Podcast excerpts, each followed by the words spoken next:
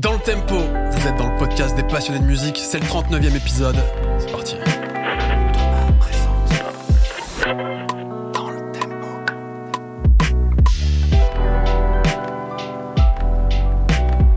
Ça mon gadaz? Ouais, tranquillement.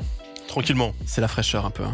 C'est la fraîcheur, c'est euh, des journées euh, des journées de 150 heures. Tu connais la vie de freelance quoi. Ouais. On fait rien dépend pendant des jours, longtemps. quand même. Voilà, on, fait, on rien pendant longtemps et d'un seul coup euh, on Tout est arrive. sur le pont pendant pendant 157 heures d'affilée. C'est ce qui m'amène aujourd'hui.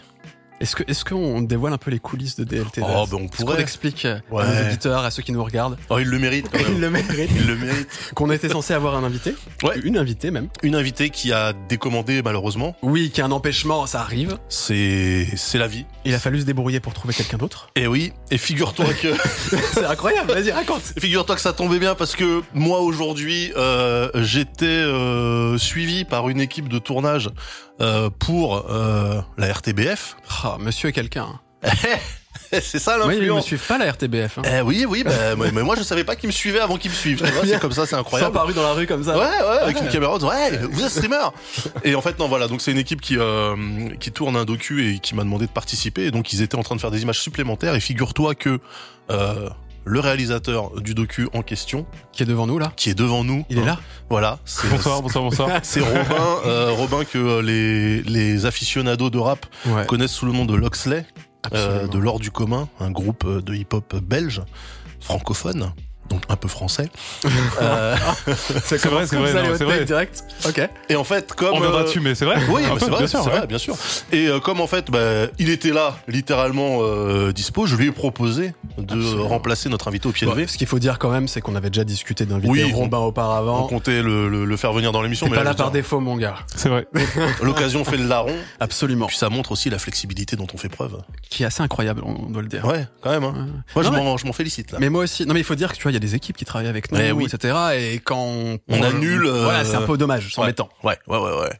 Vous avez eu de la chance, hein. Mais oui, mais ça, complètement. c'est incroyable. Robin, je vais peut-être te présenter quand même pour ceux qui ne te Ça connaîtraient pas. Tranquille. Donc Robin Conrad, aka Loxley, donc dans ta vie d'artiste euh, en tant que rappeur, tu fondes en 2012 un groupe qui s'appelle L'Or du commun avec euh, tes acolytes euh, Swing et Primero. Il y avait aussi euh, Fais les flingues. Fais les flingues flingues. qui était au début, début. Ouais. Ouais, ouais. qui ensuite est parti relativement vite du projet quand même. Relativement vite. euh, Pour nous, ça a paru long, mais c'est Ouais. vrai que c'est euh, 2016, 2017, je crois, qui quitte Ah, quand même? Ouais.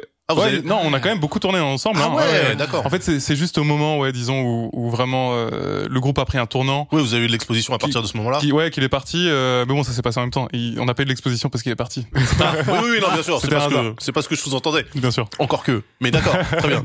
En tout cas, 2012, donc vous vous créez le groupe. Il va y avoir deux EP en 2013 et 2017, deux albums ensuite, euh, Sapiens en 2018 et Avant la nuit en 2021. Tout à fait. Ça va. Il n'y a euh, pas eu. Euh... Non. Zeppelin, c'était un. Zeppelin, c'est 2017. C'est un EP. C'est un vraiment. EP, Ouais, d'accord, ouais, c'est un. EP. Il y a trois EP et deux albums, en fait. ouais. Ah, trois EP Ouais, même. ouais. Ok. En tout cas, de 2012 à jusqu'à aujourd'hui, euh, vous devenez quand même une, un groupe assez important dans la scène euh, rap belge, bruxelloise en particulier. Donc ça vous fait une belle expérience, des, des centaines et des centaines de dates, des gros festivals, etc. Alors là, donc le dernier album 2021, le groupe est un peu plus en pause en ce moment, puisque notamment on a vu des, bah, des albums solo Ouais. sortis euh, De Swing et par tes ouais. acolytes. Mhm. Et ce qui est intéressant, c'est que toi, tu déjà quand tu es le groupe était très actif, tu faisais en parallèle d'autres choses, notamment Mhm. dans les médias. euh, tu réalises des documentaires, tu animes des émissions, etc. Parfois autour de la musique, pas que dans la que, musique ouais. d'ailleurs. Et là, ça fait donc euh, quelque temps que tu te concentres beaucoup sur cette activité. Et en fait, ce qu'on aime bien dans cette émission d'Az, Oui. c'est de parler des trajectoires différentes de chacun, etc. Et j'aime bien quand justement c'est quelqu'un d'un peu multicasquette, un peu, euh, tu vois, capable de se diversifier, etc. Et ça montre aussi que la réalité du monde artistique, d'un artiste, c'est aussi pourquoi pas parfois toucher à différentes choses. Mhm. C'est une expérience dont j'ai envie qu'on parle. Daz. Ben oui, ben, il faut se diversifier, c'est ce que le Wu-Tang disait d'ailleurs. C'est vrai? Diversify your bonds, bien sûr. Eh bien, il a appliqué. On, on disait que lors du commun, c'est un peu le Wu-Tang C'est belge. le Wu-Tang belge. ils appliquent, ils appliquent Moi, j'ai pris ça évidemment avec beaucoup de naturel. Hein, Bien sûr, ça, ça te convient. Ça me semblait tout à Non, tu fait. disais euh, d'ailleurs que l'heure du commun est probablement meilleur que le Wu-Tang. J'ai dit ça, mais ça c'était en off. Ça c'était en off. Je trouve ça un peu indiscret de ta part. hein. Non, mais tout le monde sait que c'est une blague, Robin. Bien Bon. sûr, bien sûr.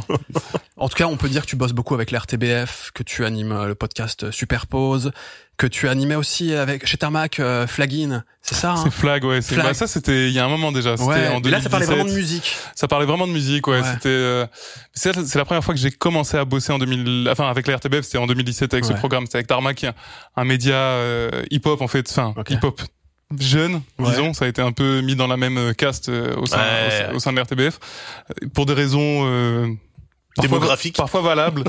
euh, et en fait, euh, ouais, c'est ça. c'est- C'était un, un assez chouette magazine, je pense, où on, on allait. euh, c'est- C'était un magazine vidéo qui était proche du documentaire et on allait euh, chez les invités. euh, donc on a fait quand même un beau tour de, de la carte euh, des artistes de Bruxelles, quoi. Tu vois, Ouais. avec ce programme. euh, C'était ma première expérience. C'est Bah, C'est un truc qu'on retrouve pas mal dans ton travail euh, dans les médias, c'est que par exemple tu as suivi euh, Damso pour un documentaire que tu as écrit et réalisé qui s'appelle Kin, euh, où tu le suivais euh, à Kinshasa au Congo, là où il est né d'ailleurs.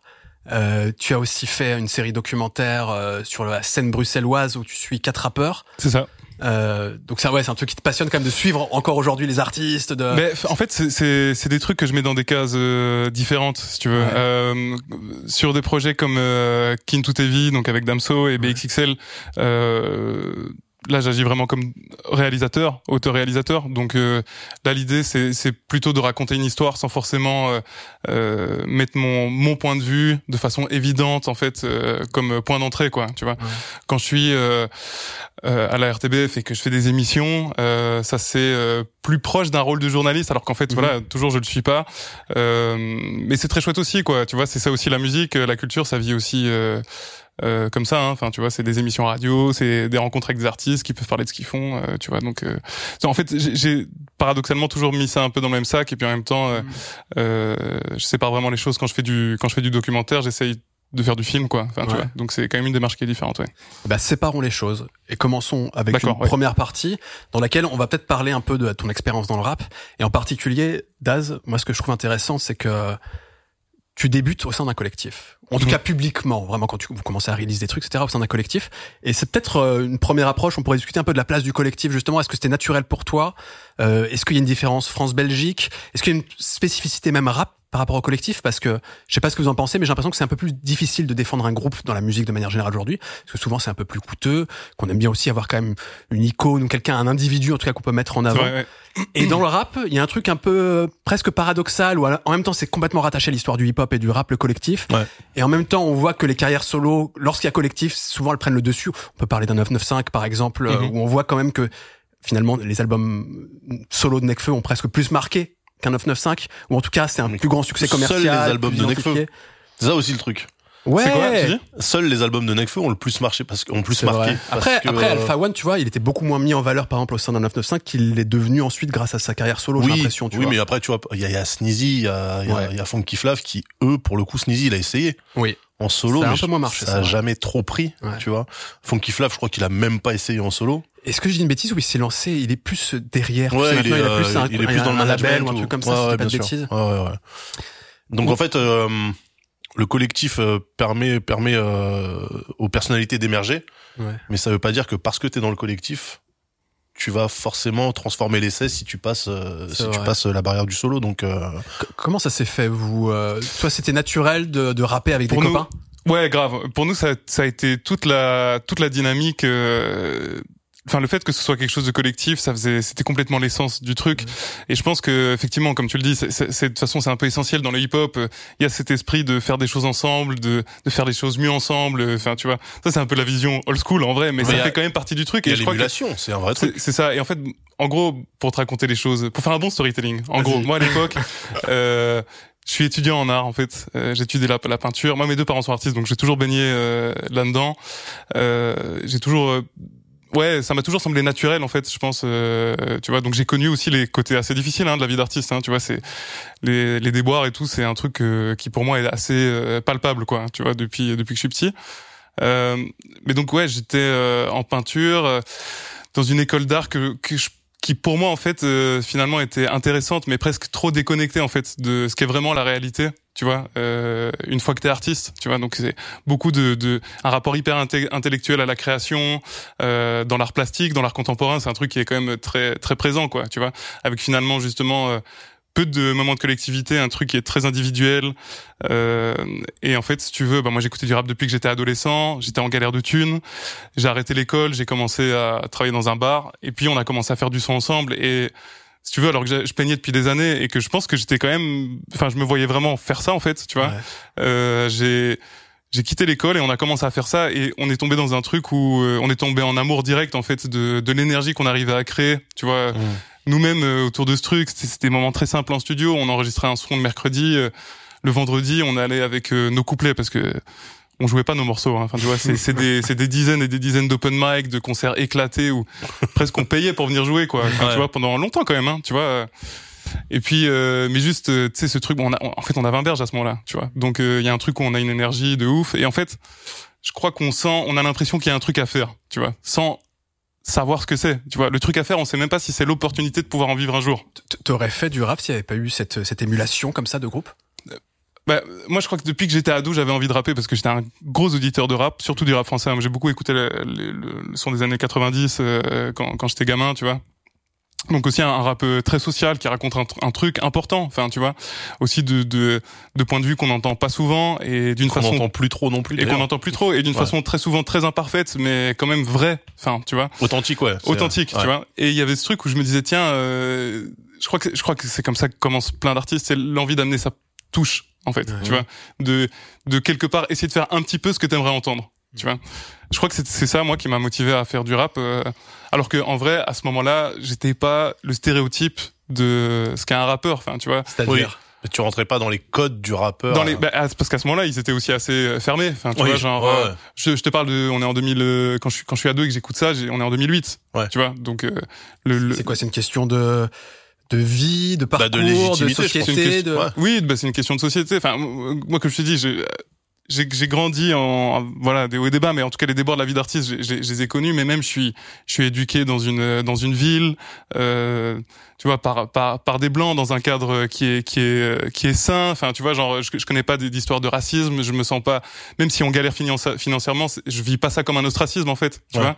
Euh, parce que j'ai l'impression d'être libre que mes parents euh, arrivent à me donner cette vibe. Enfin c'est une chance tu vois mes, mes parents je leur dois beaucoup je, je les remercie pour ça tu vois. Donc euh, il y a juste un truc où ouais je sais pas genre j'ai l'impression que ça ça ça appartient pas à, à, à ça m'appartient pas de de dresser des messages de société à ce moment-là. Et puis surtout, j'ai 16 ans. Enfin, je suis un ado. Enfin, tu vois ce que je veux dire. non, mais enfin, pour de vrai, c'est un truc qui a, qui a beaucoup. Euh, qui, a, qui, a, qui, était très prégnant sur le rap français, euh, même des années 90. Je veux dire, euh, à une époque, ouais, si euh, t'avais pas connu la vie en banlieue ou tu venais pas de citer, t'avais peut-être des problèmes de légitimité à l'époque, tu vois, à dire est-ce que vraiment j'ai ma place dans cette musique puisque j'ai pas vécu ce qui semble être le, le cursus standard de mmh. l'artiste? Euh, donc des familles euh, familles nombreuses qui vivent en cité, machin, qui galèrent la CAF, les machins, etc. Et il y a plein de gens, je pense, qui auraient aimé se lancer à, cette époque-là et qui l'ont pas fait parce qu'ils se disaient ça fit pas avec euh, ce qu'on attend. Est-ce que question je, je, je l'affirme pas, je sais pas, mais est-ce que au fond ça, ça existait pas déjà cette diversité, mais c'est juste qu'elle était pas du tout euh, audible, mise en avant, etc. Ça existe moins qu'aujourd'hui, je pense. En, hein. vrai, c'était compliqué. De toute façon, c'était compliqué, mais c'était pas un vrai problème non plus. Enfin, je pense qu'en fait, c'est juste que tu vois, c'est un euh, truc qui, qui, a, qui a évolué avec son temps. Aujourd'hui, c'est sûr que comme il y a eu plus de moyens de production, il y a des mecs qui ont commencé à faire du rap à Caen, par exemple, et puis ça a donné Orelsan. Enfin, tu vois. Mais, mais c'est juste que oui, mais et, même avant ça, il y avait eu la scène rap alternatif, mais c'est plus années 2000. Oui, mais, même, même si tu prends, c'était les pionniers justement, proposer un, à la fois des discours, des backgrounds différents, etc. Même, si tu prends Aurel San, euh, il a joué de sa condition pendant longtemps. C'est-à-dire que le fait que lui, il avait grandi en pavillon, machin, c'était limite un ressort comique dans ses textes. C'est-à-dire qu'il se sentait quand même obligé de, mm. pas de s'en excuser, mais en tout cas de désamorcer immédiatement le truc pour dire non non mais je suis pas je je j'ai pas grandi euh, en cité je suis pas une Kaira machin etc comme s'il fallait le, le le, dire pour éviter qu'on te le remette dans la gueule tu vois est-ce que c'est pas tout simplement qu'il s'intégrait à sa manière dans la, la, culture du rap qui a aussi de parler tout simplement de son vécu et que donc il fallait bien l'aborder et autant que ce soit ben, frontal tu vois ouais mais tu pouvais le faire aussi sans euh, essayer de désamorcer euh, une potentielle bombe tu vois mmh. c'est ça qui est marrant c'est que quand on regarde NTM par exemple mmh. il a fallu pas mal de temps pour qu'on réalise que euh, Cool il n'avait pas grandi euh, dans un quartier et qu'en fait lui il a grandi dans un pavillon à côté d'un quartier, tu vois. Et ça c'était pas un truc qui mettait dès le départ dans ses textes. Quand t'écoutais Cool Chain rapper, t'avais l'impression qu'il avait le même vécu que Joe Star. Tu vois, il mettait pas la diff euh, comme si vraiment euh, venir d'une famille sans histoire, de la classe moyenne en fait, ça t'enlevait une légitimité dans et, et en fait plutôt que de le dire et dire bah ouais alors tu vois j'ai pas j'ai pas connu ça ça ça mais c'est pas grave. Bah tu le disais pas du tout. Tu sais c'est genre euh, n'en parlons pas comme ça ça sera pas un sujet. Et, et ça c'est vrai que ça a beaucoup beaucoup changé depuis Orelsan en France Eminem aux États-Unis et puis depuis globalement que euh, pas mal d'artistes euh, utilisent leur vrai nom et vrai prénom comme nom de scène Ouais. tu vois. Je pense que même même pour la, la, la communauté euh, par exemple afro-américaine je pense qu'un mec comme Kanye West a fait tomber plein plein plein de barrières. Parce que même les Afro-Américains de classe moyenne qui avaient pas grandi dans des ghettos etc se sentaient pas euh, légitimes de proposer leur image euh, de ce qu'est la vie quand t'es justement pas un gangster, pas un bad boy, juste un mec qui essaie de t'en sortir, tu vois. C'est quoi pour toi justement le tournant où tu te dis ah bah en fait peut-être que j'ai ma place euh, dans le rap? Est-ce que c'est des c'est des figures qui t'ont inspiré C'est Qu'est-ce que c'est? C'est Putain, c'est une, vraie question. Ben, je pense qu'il y a quand même, euh, bah oui, mais je pense qu'il y a un 995 à l'époque, quand même, qui, qui, euh, tu sais, c'est juste un truc qui est proche de nous. Et, on, et en fait, ils le font juste cool, simple, ça a l'air. ça- Et puis, euh, et puis, euh, en fait, l'air de rien, le fait que les moyens de production changent aussi, en fait, et que ça devient possible juste de le faire. tu euh, veux dire qu'avec un home studio, avec un home studio, avec euh, tu sais il y a les les les Canon euh, D5 là qui arrivent Ouais. aussi, donc euh, tout le monde commence à faire des clips et en fait ça déjà ça donne trop envie en fait, tu vois à ce moment-là de. Mais tu- au début c'est très naïf, hein, tu vois ce qu'on fait c'est très naïf. Donc là on, a- on intellectualise sur le fait de qui est légitime et tout, Mhm. c'est important. Je pense qu'en réalité, euh, enfin la question n'était pas vraiment à l'époque, hein, tu vois genre euh, c'est juste. euh, je crois qu'il y a juste la, bon seule, moment, la- quoi. la- la seule question qui se pose, c'est juste qui a envie de le faire, qui le fait. Je pense que si à un moment il y a, il y a des gens qui portent cette culture pour euh, certaines raisons, c'est, enfin c'est parce que justement il y a certaines raisons et que tu vois. Et surtout qu'à la base, c'est quand même l'essence du, du hip-hop. Tu vois, euh, de prendre le micro et de dire des trucs. Et Mhm. euh, soit effectivement, on disait non, il faut que il faut que vraiment que tu véhicules un des propos sociétaux, sociaux. D'autres qui disaient non, il faut vraiment que tu parles de ton vécu et surtout s'il était dur, il faut que tu parles de ton vécu. Euh, alors qu'à la base, le hip-hop, c'est euh, prendre un micro et faire un 16 mesures sur une canette de Sprite. Tu vois, Oui, c'est à la base, c'était quand même la décomplexion la plus Après, totale. Tu fais moi- ce que tu veux. Tu moi vois. comme j'ai toujours vu les, les débuts du hip-hop et en fait on le retrouve dans toute son histoire, c'est The Message a un peu euh, brouillé la les pistes en, en se disant euh, dès le début le rap est social avec un discours euh, très, c'est ce qui est pas le cas en fait. non, pas du tout. c'est avant- ça naît dans les blocs parties, c'est des blocs faire la fête, ouais. Par contre, je pense qu'il n'y a pas forcément ce, ce discours clair, politique, revendicatif, etc. Mais que l'affirmation de soi, c'est dans les bases du hip-hop. Parce que justement, ça vient de populations qui n'ont pas de place dans la société et qui ont besoin, ne serait-ce que, ça on le retrouve dans le graffiti à fond, c'est mettre juste son nom sur un mur, tu vois, dire je suis là.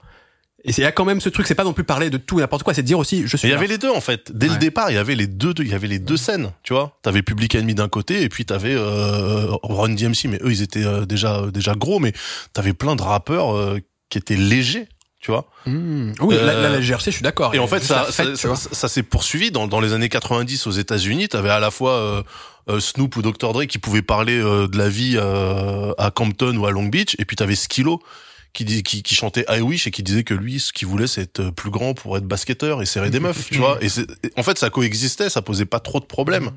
Mais euh, mais ça restait dans une certaine, euh, enfin, c'était des Afro-Américains qui parlaient. Et effectivement, il y a des rappeurs qui se disaient, bah, euh, moi, j'ai pas vécu exactement ça. euh, est-ce que est-ce que je peux me permettre de prendre le micro et d'en parler? Moi, je pense que oui, en fait. Ce qui est certain, en tout cas, c'est qu'il y a un tournant qui s'est opéré euh, dans les années 2010 Ouais. et aujourd'hui, et que le, le rap n'a jamais été aussi divers. Et pour revenir un peu à ce dont on parlait, tu sais, par rapport au collectif, etc.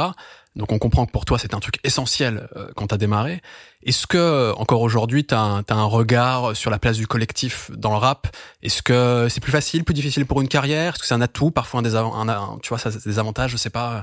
Ben, je pense que ça, ça, ça- je crois que, enfin, pour parler du, du mouvement en soi, je crois que ça en fait moins partie aujourd'hui, effectivement, le côté euh, collectif que ce que ça a pu faire partie. De toute façon, juste pour clôturer ça vite fait, mais je trouve que c'est intéressant la notion de, de ce qu'est le hip-hop, hein, tu vois, Ouais. genre. euh, en, en réalité, ça faisait plus partie du, du hip-hop et je crois que moi j'ai grandi dans, dans la génération qui a vu un peu le ce mot disparaître, tu vois. Entre euh, moi j'ai grandi dans, le- je faisais du tag quand j'étais adolescent, tu vois. Euh, on allait sur des sur des events où il y a des gens qui rappaient, qui qui, qui faisaient du grave, qui qui dansaient, enfin tu vois. Aujourd'hui c'est marrant, mais sais ça existe plus du tout. Je suis pas du tout nostalgique de ça, hein, enfin en soi, tu vois.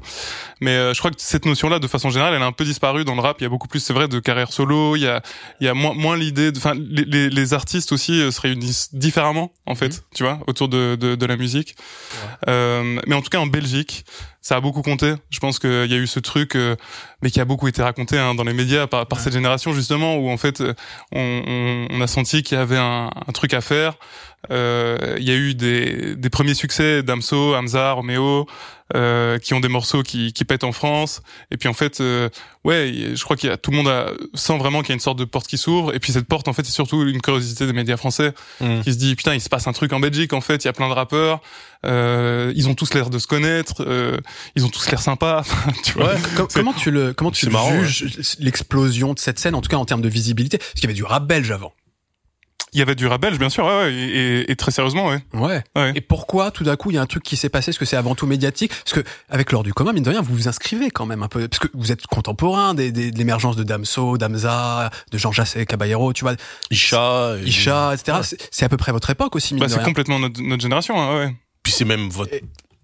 Enfin, il y, y a, le côté dont, dont, tu parles qui est que en fait on avait l'impression quand on voyait les rappeurs euh, belges euh, qui se tiraient pas dans les pattes en fait. Qu'il y avait un truc de euh, on y va ensemble c'est ça la spécificité ça serait ça. Pourquoi bah, pourquoi il y a eu ce truc? écoute je sais pas en tout cas visiblement ça avait l'air de ça parce que c'est vrai qu'en France les gens disaient beaucoup ça.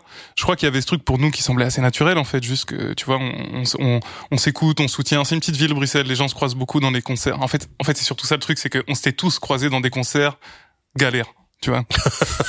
Tous. Non, mais c'est vrai. Et en fait, pendant des années, on se voyait rapper dans des, dans des open mic, dans des petits concerts. On était tous, si tu veux, un peu des starlets locales, tu vois.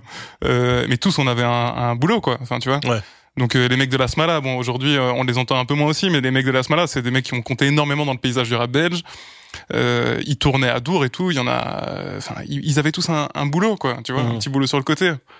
J'étais barman, euh, Même au moment où on tournait en Belgique, hein, enfin tu vois, on, on, tournait beaucoup quoi, on faisait des concerts tous les week-ends et tout, mais j'étais barman et à ce moment-là il venait en rendez-vous euh, au bar, moi j'étais là avec mon tablier, je servais, enfin tu vois. En fait, on se croisait tous dans des contextes hors de la musique et donc quand la porte s'est ouverte et qu'on a vu que il y avait un, un, attrait en fait général aussi pour la scène, je crois que tout le monde était content juste. Tu ouais, vois Et donc franchement, il y avait une, une, super belle dynamique pendant ces. ces... Enfin, je, je suis pas un nostalgique. non, mais, mais t'as le droit de dire que c'était cool aussi. Mais hein. c'est vrai, mais c'est vrai qu'il s'est passé un truc où tu sens quand même que ouais, il y avait une, une chouette euh, émulation. Et puis il y a toujours, en vrai, il y a toujours de la bienveillance. Hein. Enfin, tu vois, tu penses qu'il y avait aussi des, des particularités esthétiques, sonores, euh, visuelles, etc., qui ont fait que cette scène a marqué et a mieux marché que les générations précédentes en Belgique? En tout cas, moi, je parle, j'avoue, je parle d'un prisme, du prisme français. Hein, ah ouais.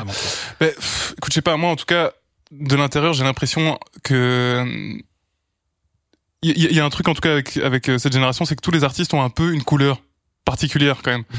et que sur peu d'artistes, tout le monde arrive à se démarquer d'une façon qui est simple et qui est qui a l'air assez sincère.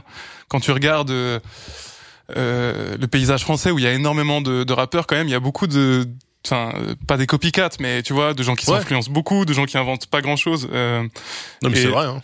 enfin voilà j'ai l'impression et en fait sur cette petite génération alors franchement ça, ça veut pas du tout dire que la musique était parfaite hein, tu vois mhm. parfois très loin de là moi, moi, je peux revoir euh, j'ai du mal à écouter des morceaux à nous qui ont qui ont très bien marché à ce moment-là et qui ont qui ont été importants pour nous enfin tu vois enfin dans, dans, même dans notre carrière tu vois mais euh, mais je sais pas, je crois qu'ils avaient un truc qui était euh, que t'entendais pas en France, à mon avis. Euh... Déjà, il y avait une démarcation. Tu penses vraiment un truc propre Ouais, il y avait des identités qui. Je pense, je pense franchement que quand tu regardes, quand tu regardes Isha, quand tu regardes ouais. Euh, Lasmala, quand tu regardes euh, Kabajiji, euh, Damso, Hamza. Bon, déjà, si tu retires Damso Hamza, c'est que des gens qui se connaissent super bien et ils ont tous un son vraiment différent. Euh, Damso Hamza, c'est des, les deux, c'est des ovnis. Ouais. Ça, tu vois. Euh, Roméo, il est arrivé avec son truc aussi. Euh, franchement, euh, en fait, c'est ça. J'ai l'impression que c'était peut-être un peu ça le truc, c'est qu'en tout cas, ouais, tu pouvais écouter, découvrir une scène et entendre plein de sons différents. Tu vois. Ouais, c'est vrai que ça Une petite scène avec ouais. plein de sons différents. Ouais. Parce qu'il y avait pas euh, autant de, tu vois, nous, chez nous, c'est la trappe qui a, qui a tout pris en fait, et mmh. tout le monde s'est mis à faire de la trappe et des dérivés. Mais dans je veux dire, tu peux même dire dans le monde entier. Hein, oui, bah oui, oui, oui, bien sûr. Ouais, ouais, ouais, ouais. Mais ce que je veux dire, c'est qu'effectivement, euh, moi qui avais, euh, tu vois, lâché le rap en français, mmh. et pas le rap français, mais le rap en français. Euh, j'y suis revenu. Euh, alors évidemment, il y a eu, il y a eu la partie euh, l'entourage, 1995 effectivement, parce que à un moment donné c'était bien un hommage au, au boom bap etc donc pour les vieux euh, c'est quelque chose qui leur parlait. Mais c'est vrai qu'après euh, moi j'ai pris le virage et je me suis retrouvé à écouter des, la- du, du rap belge. Ouais. alors que tu m'aurais dit euh, dix ans avant tu verras tu, tu kifferas la scène belge j'aurais fait ouais pourquoi? Tu vois on est à Paris il y a tout ici. Tu, tu connaissais toi des groupes belges avant cette vague Peut-être que tu pourrais m'en citer quelques-uns d'ailleurs, des, des artistes rap belges qui ont été marquants. Ou... Mais Daz, peut-être qu'on connaît? Benny B Ouais.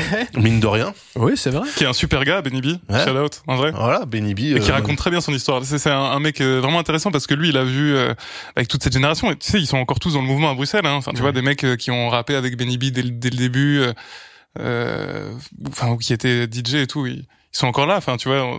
Et, et, et les histoires, elles sont, elles sont trop drôles. C'était vraiment, euh, vraiment autre chose.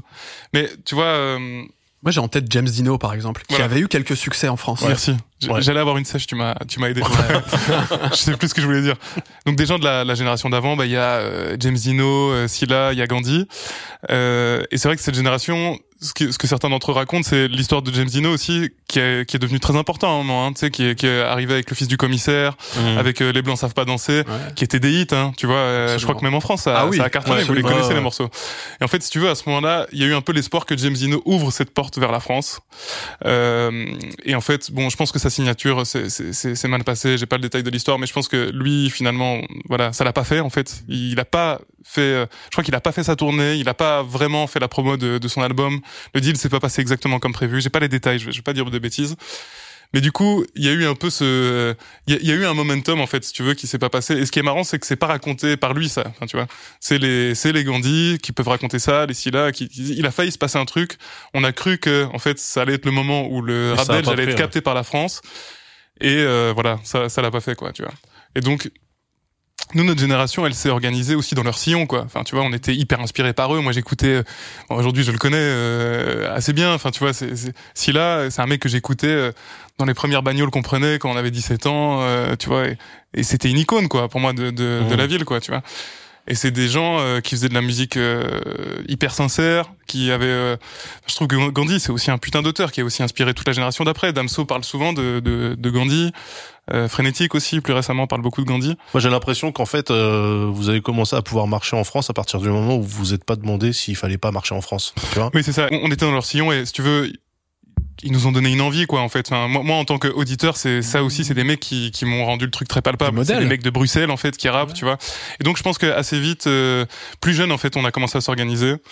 Euh, et puis, en fait, ouais, c'est ça, ça a donné. mais, mais conquérir la France, le marché français, Ouais, c'était en pas fait, une fin en soi. Non, c'est bah en fait on savait pas quelle était la fin. Moi je savais pas quelle était la fin. Moi je Ouais. pensais juste qu'on on rappait, c'est tout, tu vois. Et en Mhm. fait on espérait juste faire des concerts et, ch- et chaque concert était une victoire, tu vois. Ça pour le coup, moi je rêvais de jouer au Botanique qui était la salle à côté de laquelle je vivais. Mhm. Ça arrivait très vite. De jouer à Couleur Café, ça arrivait très vite. Puis après il fallait se réinventer quoi, tu vois.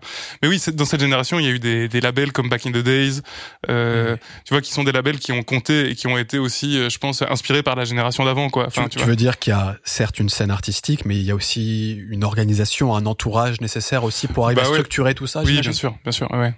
Ça c'est sûr que je pense que sans euh, sans le fait que aussi des gens aient envie de se professionnaliser avec le rap belge, parce que personne n'avait vraiment fait le pari de le faire en fait Mhm. euh, avant, tu vois, ça ça ça a pas pu se faire. Et donc en fait il y a beaucoup de gens de la, il y a beaucoup de managers qui, qui étaient des amis d'artistes qui sont devenus des professionnels de la musique euh, ou des- même des patrons de labels parce que ils étaient dans, dans cette énergie collective, simple, naturelle, tu vois, entre potes en fait à faire un truc quoi, tu vois. Ouais. Back in the days, notre label, la brique, c'est ça aussi, hein, tu vois, nos managers, euh, ils sont producteurs, ils sont devenus professionnels en même temps que nous, quoi. Enfin, tu vois, le, le management de Damso, c'est ça aussi. euh, c'est, ça a été le cas de beaucoup d'histoires à Bruxelles, quoi. Vous savez quoi, les gars? Je pense que c'est le moment idéal pour écouter un peu ce que vous Let's go. faites, ce que vous faisiez. Ah, d'accord, ok. Yes. Euh, bah oui. Est-ce que t'as des morceaux euh, que t'apprécies particulièrement avec l'heure du commun? Peut-être un tout petit peu chronologique, tu vois, on peut euh, se mettre au fur et à mesure de l'émission, deux, deux, trois morceaux. Un plutôt ancien dont t'es particulièrement fier. Un plutôt ancien dont je suis particulièrement fier. euh, Le bah, trap. écoute, tu sais quoi, mais Parce que... euh, un- alors un morceau important. Ouais. Alors un morceau important, c'est la poignée de punchline. Ok. euh, qui est un track euh, qui a qui a été une première impulsion pour nous qui est sorti en 2014 je crois. Il est pas sur Spotify. Ah, il est pas sur... Attends, Ah. on va le trouver, on va Sur- le il trouver est sur. YouTube. C'est un freestyle en fait. Ok. Là tu vas voir, c'est ça c'est c'était drôle. C'est une vidéo qui est sortie sur la chaîne euh, Give Me Five, qui est un label euh, belge qui diffusait beaucoup de freestyle et tout, euh, surtout à cette époque et qui a ouais. Ok, Give Me Five, je, je suis dessus. Allez, on se met un petit extrait. On remercie Give Me Five pour nous donner On l'autorisation de diffuser bien ça. sûr. Je suis sûr il nous la donnera. Big up départ. Allez, j'avance un tout petit peu. Mieux que Jean Reno dans Wasabi. Cognac, 1400 carats de pierre hexagonia. De quoi refaire une face à Quasimodo. La première carte est en deux. La mise tourne sur le tapis. Taciturne et rusé comme quelle année, ça Pacino. Mon adversaire est en 2014, bleu. 2013. Balle de nègre dans l'écouteur. C'est Quatre fois plus efficace. 2013. Ton éclair te trèfle pique ton cœur. Docteur, veuillez écoute laboratoire. Qui percute Allez, on va essayer de trouver un moment où tais-toi. Vas-y, mets. Ça, c'est toi. J'emprunte le bon chemin. Je sais que mes vagabonds de soirée n'ont pas besoin de me compter sur leurs mains. Une électrode placée dans le torse en guise de cœur, cœur, cœur, cœur. J'amorce le détonateur quand j'attrape le microphone. Ok. Je pense à mes potes éclatés. Bon, là, on est clairement dans le boom bap. Ouais. Ouais. pas du tout, monsieur. très fort, hein. Ouais, Très, très dans la démonstration technique aussi. Euh, bah ouais, on aimait ça, je pense. Ouais. Ouais. On n'avait pas trop le sens du refrain quoi à l'époque. C'était Ouais. vraiment le couplet, euh, le rap technique à fond. Ouais. C'est cool, hein. Bonne énergie et tout. Bah, c'est, c'est, c'est, elle fait kiffer. euh, Bah, clippé en noir et blanc dans un wagon, euh, tu vois. On est dans sent- un métro, c'est vrai, dans ce Ouais, clip, ouais, on sent, on sent le côté, euh, le- l'influence new-yorkaise, tu vois. Le côté real. Ouais, ouais. c'est, c'est, c'est quoi ensuite les, euh, si on peut trouver un peu des espèces de jalons dans votre carrière, des moments marquants, des peut-être des morceaux? Alors je sais qu'il y a un morceau qui a quand même été un tournant, j'imagine pour vous, c'est Apollo, Bien sûr. ouais. qui était un gros tube. Mhm. Est-ce que avant ça, il y a des trucs qui ont aussi été un peu marquants qu'on pourrait, on pourrait s'écouter quelques extraits rapidement? Le chill. Pff, Oui. Euh... Ça, ça prend vite déjà ou pas pour vous, franchement Bah nous on a l'impression que ouais de fou en fait. Ouais. alors que pas du tout. Mais- tu vois.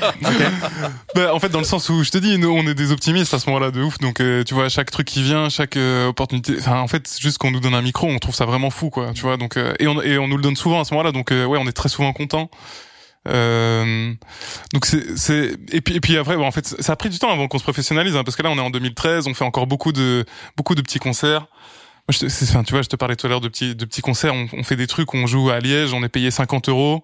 Et sur scène, il y a Kaba, Gigi, Lasmala, euh, James Dino, euh, nous, et je crois que tout le monde est payé 50, 75 euros. Enfin, tu vois. Et donc, et le, le deal à l'époque, c'est que nos concerts, là, on, on banque, et puis quand on a 250 euros, on fait un clip, quoi. Tu vois. Ouais.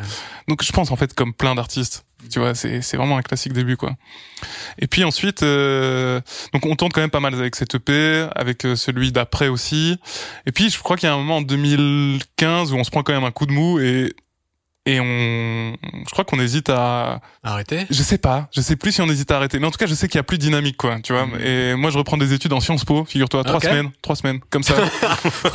trois semaines.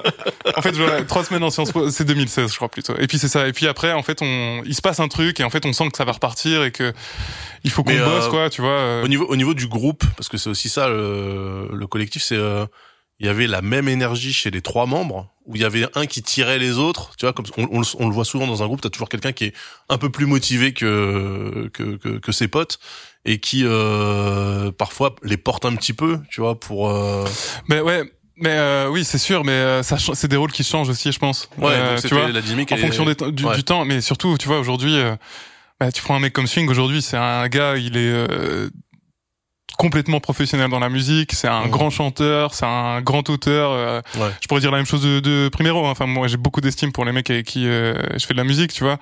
Euh, mais ils étaient étudiants à l'époque, là, dont on parle, tu vois. Euh, Swing, euh, moi, je me rappelle qu'en 2014-2015, j'ai des conversations avec lui dans un studio et je dis, faut qu'on se bouge, frérot. Enfin, ça. Ouais. et il me dit, ouais, je suis pas sûr que j'ai envie de vivre de la musique. Enfin, tu vois. Ouais, d'accord. Enfin, en fait, que c'est venu tard. Parce que je t'ai dit, je pense qu'on a toujours été des mecs quand même relativement terre à terre aussi, tu vois. Ouais. Et Ça dure qu'un temps. Euh... non, pas comme ça. Plutôt Ouais. dans le sens où, euh, en fait, c'est ça. On vient aussi d'une ville où à ce moment-là, ça semble impossible à faire. Ouais. Tu vois?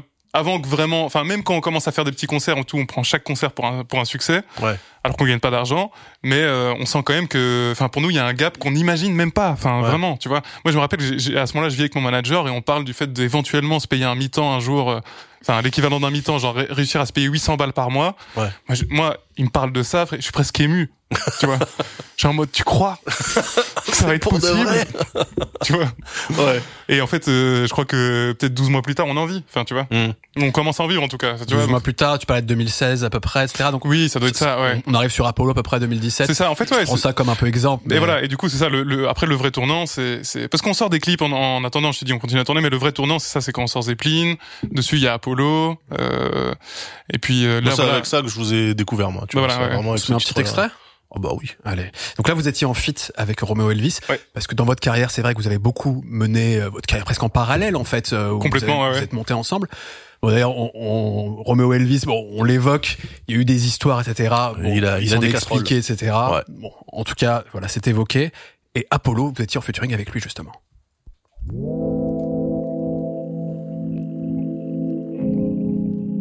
Moi, je suis tombé sur ce truc et j'ai fait, mais qu'est-ce que c'est que ça? Ouais, le morceau est très cool. Prod de Vaccin, qui est lyonnais. Oh, un Lyonnais. C'est peut-être pour ça des que ça a marché alors. Ça prend de la coke dans le télo, mais ça parle du ghetto. Surtout ça, moi je m'interroge, bordel, je fume même pas de galop. Une tasse de thé des Kellogg's, du carité dans les locks. De mes Ouais, le clip était très cool aussi, euh, vraiment, euh. fonce au galop. Je passe pas par quatre chemins, boy, je reste calme en quatre pépins. Quand j'ai besoin de force, je regarde Isaac qui dort, je rappe avec. Ça, c'est un gros succès. Ça, c'est ce un qui- gros succès quand même, je c'est ce pense. qui ouais. vous permet d'obtenir un nouveau public? Euh, je pense, ouais, entre autres. Ouais, ouais. Ouais. Ah, preuve, hein. Mais c'est vrai que quand, oui, en fait, très probablement. Mais, euh, mais c'est vrai que je crois que dans le- sur le moment, on sait que c'est un morceau important. Ok.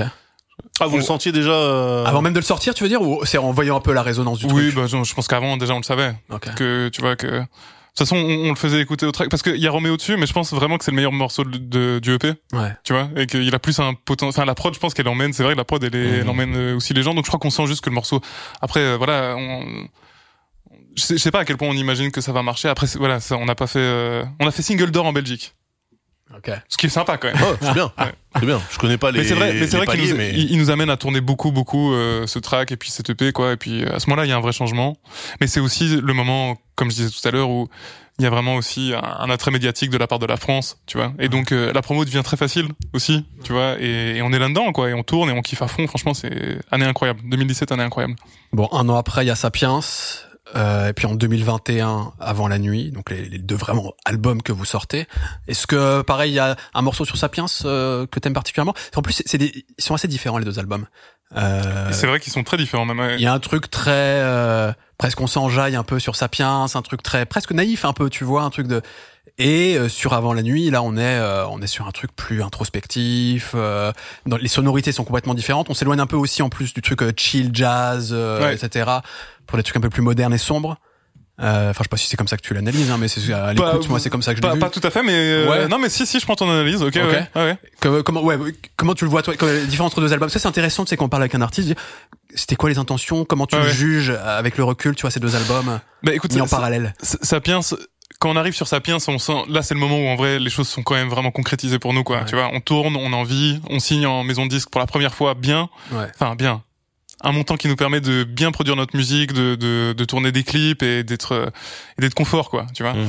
Et donc euh, moment très important pour nous, donc on prend les choses euh, très à cœur. Et cet album, on l'a fait euh, avec euh, pas mal de spontanéité, puis en même temps, on s'est beaucoup pris la tête parce qu'on avait envie de transmettre un truc. Je crois qu'on avait envie de faire euh, pas un concept album, mais d'avoir euh, un mot euh, fort, un truc euh, qui, qui qui qui nous représente, qui qui nous pas qui nous raconte, mais presque plutôt qui raconte notre euh, notre point de vue, tu Mhm. vois. Euh, et je sais qu'à ce moment-là, Pas si naïf que ça, donc je me trompe. Ouais, je pense que cet album est pas si naïf que ça. Ouais.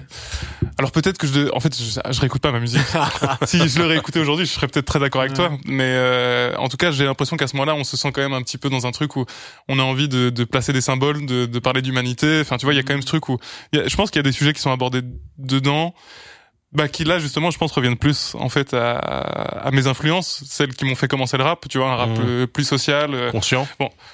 conscient pas- en fait c'est- ni social ni conscient Ouais, L'étiquette conscience, c'est un truc qui est, qui est toujours Mais- collé. euh, oui mais Ouais, c'est véhiculer un peu une vision, Mais parce que c'est du- pas du rap conscient non plus, hein, tu vois. C'est pas du rap conscient, c'est c'est du rap comme il y en a aussi plein qui existent depuis quelques années. Je pense que euh, bah, des mecs comme euh, des mecs comme Nekfeu, en vrai, putain, j'essaye d'en trouver d'autres. J'aimerais bien en trouver d'autres, tu vois. non, non, mais tu vois, c'est possible de faire du rap euh, qui qui euh, technique, mais avec euh, des qui dit messages. quelque chose. oui, et Ouais. sans- et, sans que ce soit euh, collé rap moralisateur. Je pense qu'il y a, il y a, il y a une- on, on a oublié en fait avec le mot rap conscient qu'il y avait une différence entre rap conscient et rap politique. Ouais. Euh, Ouais, vois, bien et sûr. qu'un rap social, c'est pas forcément un rap euh, conscient. Enfin, Bah, en fait, ça de- l'est, mais c'est pas sale, tu vois. c'est pas. Oui. C'est pas parce que tu dis que c'est conscient que euh, il y a tout de suite, euh, tu tu vois, tout le bagage qui, euh, qui, qui, qui doit aller avec. En fait. Surtout que dans le, dans le rap conscient, on entend un peu moralisateur quand même. Oui, je pense c'est- que c'est pour ça qu'on a qu'on a un peu effacé plus ce- cette ce- étiquette-là. Voilà, ouais. ouais. Ouais. Mais du coup, et qui en même temps implique aussi parfois de la prise de position un peu plus euh, un peu plus affirmée, un peu plus, plus, ouais, ouais. véhémente et qui a sa valeur aussi Mais par rapport sûr. à des trucs tu vois où bon mec OK, tu dis un truc un peu démago qu'on sait tous, tu vois. Enfin euh, oui, bien sûr, bien sûr. Non mais après c'est pas du tout à dévaloriser. Ce qu'on appelle le rap conscient, c'est très, c'est très important. C'est des formes d'expression importantes. Mais donc ouais, à ce moment-là, en gros, euh, on a envie de faire un truc euh, qui, qui nous ressemble, tu vois. Et donc on sort cet album qui s'appelle Sapiens. Et je pense que euh, la pochette raconte en fait assez bien l'album, je trouve. Euh, bon, c'est vrai qu'on est au son, ça, ça se montre, ça se montre pas. Non, mais on peut écouter un morceau éventuellement qui est un peu représentatif de l'album. Un morceau qu'on pourrait écouter. Est-ce que ce serait Homo sapiens? Est-ce que ce serait Antilope? Ce serait quoi? Est-ce que ce serait Antilope? Est-ce que ce serait putain C'est une vraie question ça. Fais voir un peu la tracklist. Je peux te montrer à toi. mes téléphones, mes téléphones. Téléphone?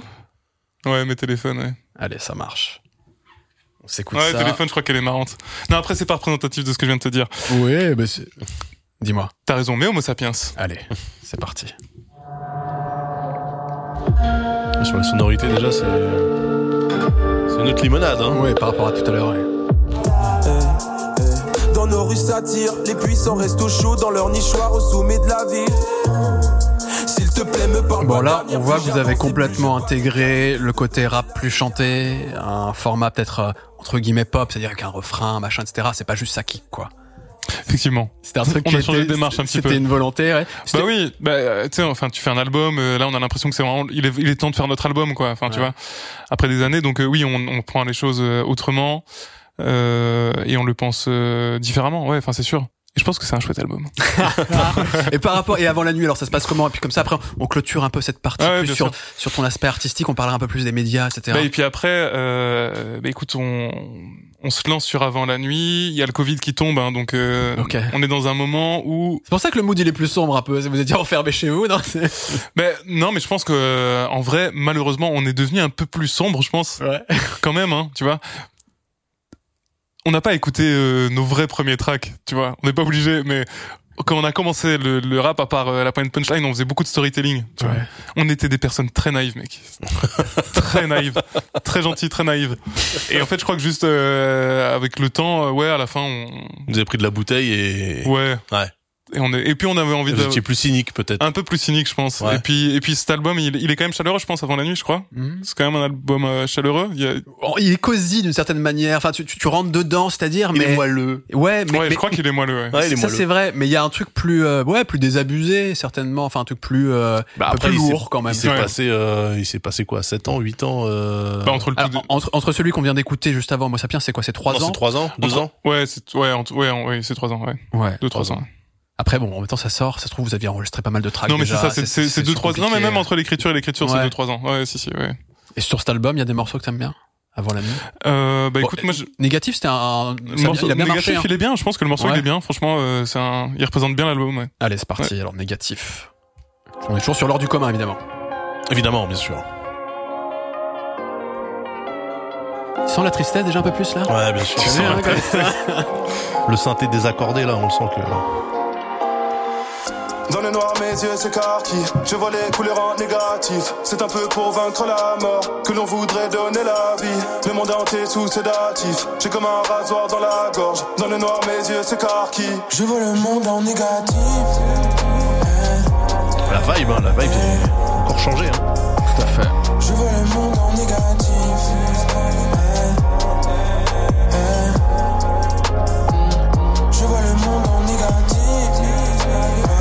Permets d'avancer un petit peu. pour ramasser un tas de chèques. Il suffit de trois gars d'éther. hein. Si c'est vrai, ça ne l'est que jusqu'à preuve du contraire. Du coup, à quoi ça sert de vouloir avoir raison? Bon, effectivement, changement esthétique. C'est vrai. Vous êtes conscient de, du, de ce rapport à- au flow qui change euh, de l'époque où il fallait paquer le plus de phases possible euh, dans les mesures. euh, Ah ouais, ouais. là, ça respire et tout, mais je veux dire, c'est c'est une euh, c'est une volonté euh, consciente de faire ça. Oui, oui. Ouais.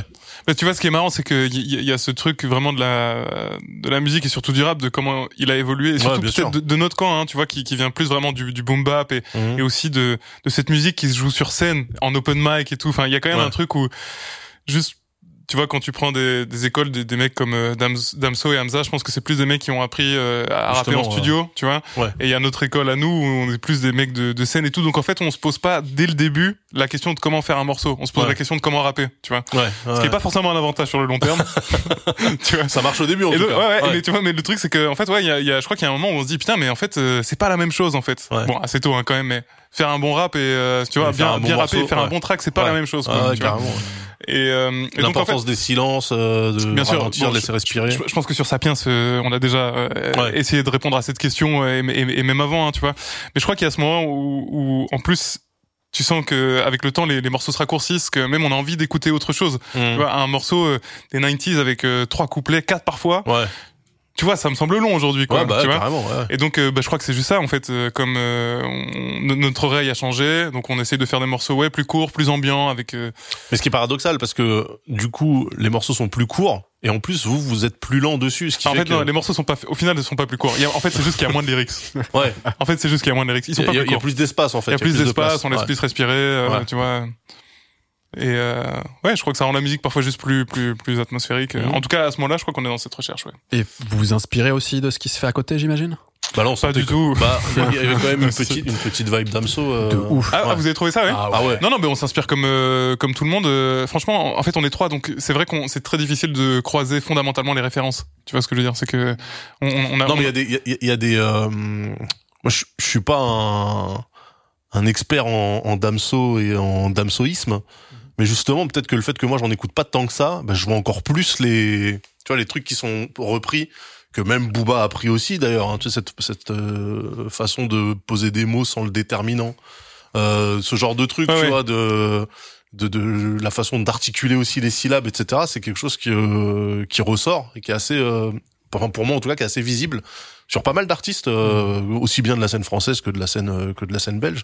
Et euh, ouais, là clairement dans le négatif, là, euh, Est-ce qu'il y a il y a aussi une lumière qui s'allumait, tu vois. T'as senti ça? Ouais, ouais, ouais. Ouais, je suis assez d'accord. Et peut-être d'ailleurs que parce que on parle là de vos envies artistiques à vous, mais vous êtes entouré, vous faites appel à des beatmakers, j'imagine, etc.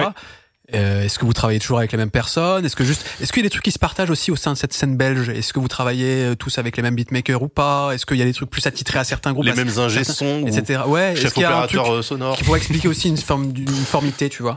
Mais Des ingé sons, euh, on s'en partage beaucoup, des, Ouais. des producteurs aussi. Sur euh, sur Sapiens et sur Zeppelin, c'était Vaccin, Ouais. Lyonnais Vaccin, qui a tout composé. Très bon compositeur.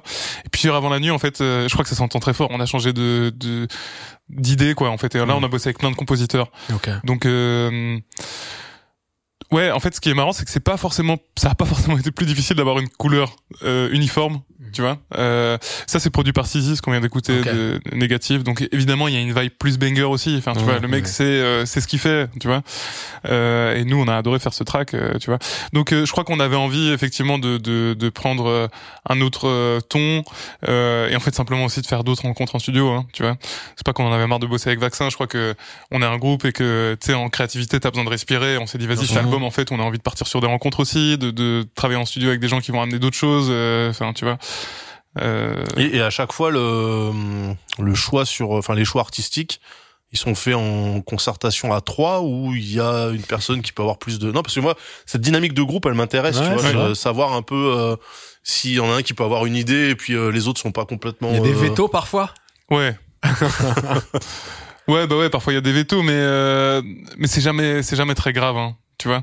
Puis surtout, en fait, on, on a envie de se laisser la, la liberté, je pense. Tu vois. Donc, euh, c'est vrai que naturellement, il y a des leads qui qui, qui l'emportent. hmm. sur certains segments, sur sur certaines idées, sur certains tracks. Euh, Swing évidemment, il met beaucoup de choses en place, euh, Ouais. étant le chanteur qu'il est. Ouais. Euh, tu vois, la facilité au refrain. C'est vrai que commencer euh, par un refrain, tu vois, c'est Ouais. c'est chouette, hein, tu vois, simplement. euh. donc euh, ça, ça, ouais. On, on apporte tous des trucs. Je pense qu'effectivement, euh, Swing, en tout cas sur sur Avant la nuit, il y a, il y a une importance, mais ça s'entend. hein, je pense quand t'écoutes l'album, Ouais. il est très souvent refrain, ce qui est quand même très souvent le cœur du track, hein, tu vois. Donc, euh, ouais, ouais. ouais. Mais, mais on, on s'écoute, hein. en vrai, on n'a pas de, on a rarement des envies vraiment contradictoires, tu vois. Oui, c'est Et puis, euh, et puis, il y a, il y, a, y a des, il y a vraiment des combats qui valent pas la peine, hein, tu vois. Quand tu dois faire un album, euh, tu vois, genre, soit, euh, et puis on se laisse des coins de liberté. Moi, je crois qu'il y a un morceau sur lequel je suis pas, sur Avant la nuit. Je crois que c'est arrivé aussi, euh, à l'un ou l'autre de pas être sur tel ou tel track, tu vois. Oui, Genre, de- euh, ça peut respirer un album. faire On des est trois voix, ouais. euh, tu vois, c'est détente. Ouais. faire des devient morceaux trop solo. quoi. Voilà. Ouais. Ouais, c'est c'est enfin c'est intéressant de voir euh, la place qu'on laisse parce que en plus enfin chaque artiste évolue différemment euh, et donc il y a des gens qui peuvent aussi arriver à un truc de se dire euh, bah en fait euh, ce qui a fait euh, notre couleur au début, moi je l'aime plus trop. Mhm. Nous on fait autre chose ou euh, voilà donc euh, surtout dans ce moment où le rap vraiment euh, change de forme, Il s'ouvre, tu Ouais, veux dire, il ouais. peut prendre plein de formes différentes. Ouais, ouais, et ça, c'est vrai, complètement ouais. C'est vrai. Il y a des beatmakers euh, belges à succès? Il y en a beaucoup, hein. Ouais. Le motif, il me semble qu'il est belge, par exemple. Et il travaille beaucoup en France, mais Je crois qu'il est belge d'origine, t'as raison. Ouais, hein. Effectivement, je le, j'ai jamais bossé avec lui. En tout cas, en Belgique, il y a quand même pas mal de gens qui ont placé beaucoup en France, beaucoup aux États-Unis, mais depuis longtemps. Hein. Tu vois, en Belgique, depuis les années 2000. Hein, euh, t'auras quelques noms, ouais, éventuellement. il y a Street Fabulous euh, qui sont quand même très influents. Euh, euh, et je sais pas exactement comment ils s'organisent, mais ils ont euh, produit beaucoup de, de choses dans le rap français euh, et probablement dans le rap américain depuis les années 2000. Ouais. Euh, mais oui, il y a, y a beaucoup de producteurs en Belgique qui, qui placent, euh, notamment en Belgique. Les noms me reviennent pas, mais euh, il y, a, il y a du monde. Ouais, très y a bien, du monde. ok. On zappera. J'ai- J'aimerais, les gars, pour, euh, pour bifurquer un peu sur la deuxième partie, ton autre vie professionnelle, entre guillemets. Oui. On a beaucoup évoqué euh, donc la scène belge dans laquelle vous vous intégrez. Euh, mais il y a quand même une grande différence, mine de rien, c'est que euh, Damso, Hamza, euh, on parlait de Caballero et, et Jean-Jacques, etc. C'est pas exactement le même succès que celui que vous connaissez quand même. Il est plus important de leur côté. Est-ce que de votre côté, ça crée aussi une réflexion sur l'avenir euh, du groupe? Est-ce que vous vous dites, on n'a pas exactement ce qu'on mérite? Euh, Est-ce que ça participe au fait que, par exemple, toi, en parallèle, tu fais d'autres choses aussi, mine de rien, euh, qui sont pas liées à la musique directement, ou en tout cas pas faire de la musique?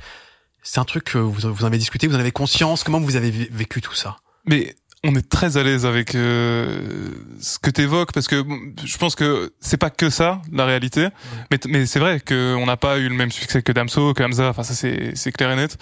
Euh, mais comme je te dis, on a toujours été dans une marche assez, dans une démarche assez premier degré, assez simple. C'est-à-dire qu'en fait, on fait et on reçoit, euh, tu vois. Et puis c'est tout. Enfin, Ça crée pas de Il frustration y a pas de calcul. bah non, enfin, tu, tu vois, genre en fait, euh, et je crois qu'on comprend aussi très bien. Enfin, moi, je comprends très bien pourquoi est-ce que la musique de Damso ou Hamza marche beaucoup mieux que la nôtre. Ouais. Enfin, j'ai aucun souci avec ça. On parlait de meilleur, pas meilleur et tout. Moi, je comprends très bien. Moi, j'adore leur musique. Mhm. Je m'écoute pas. Donc, tu vois, tu vois. Non mais, je comprends très bien, genre, tu vois.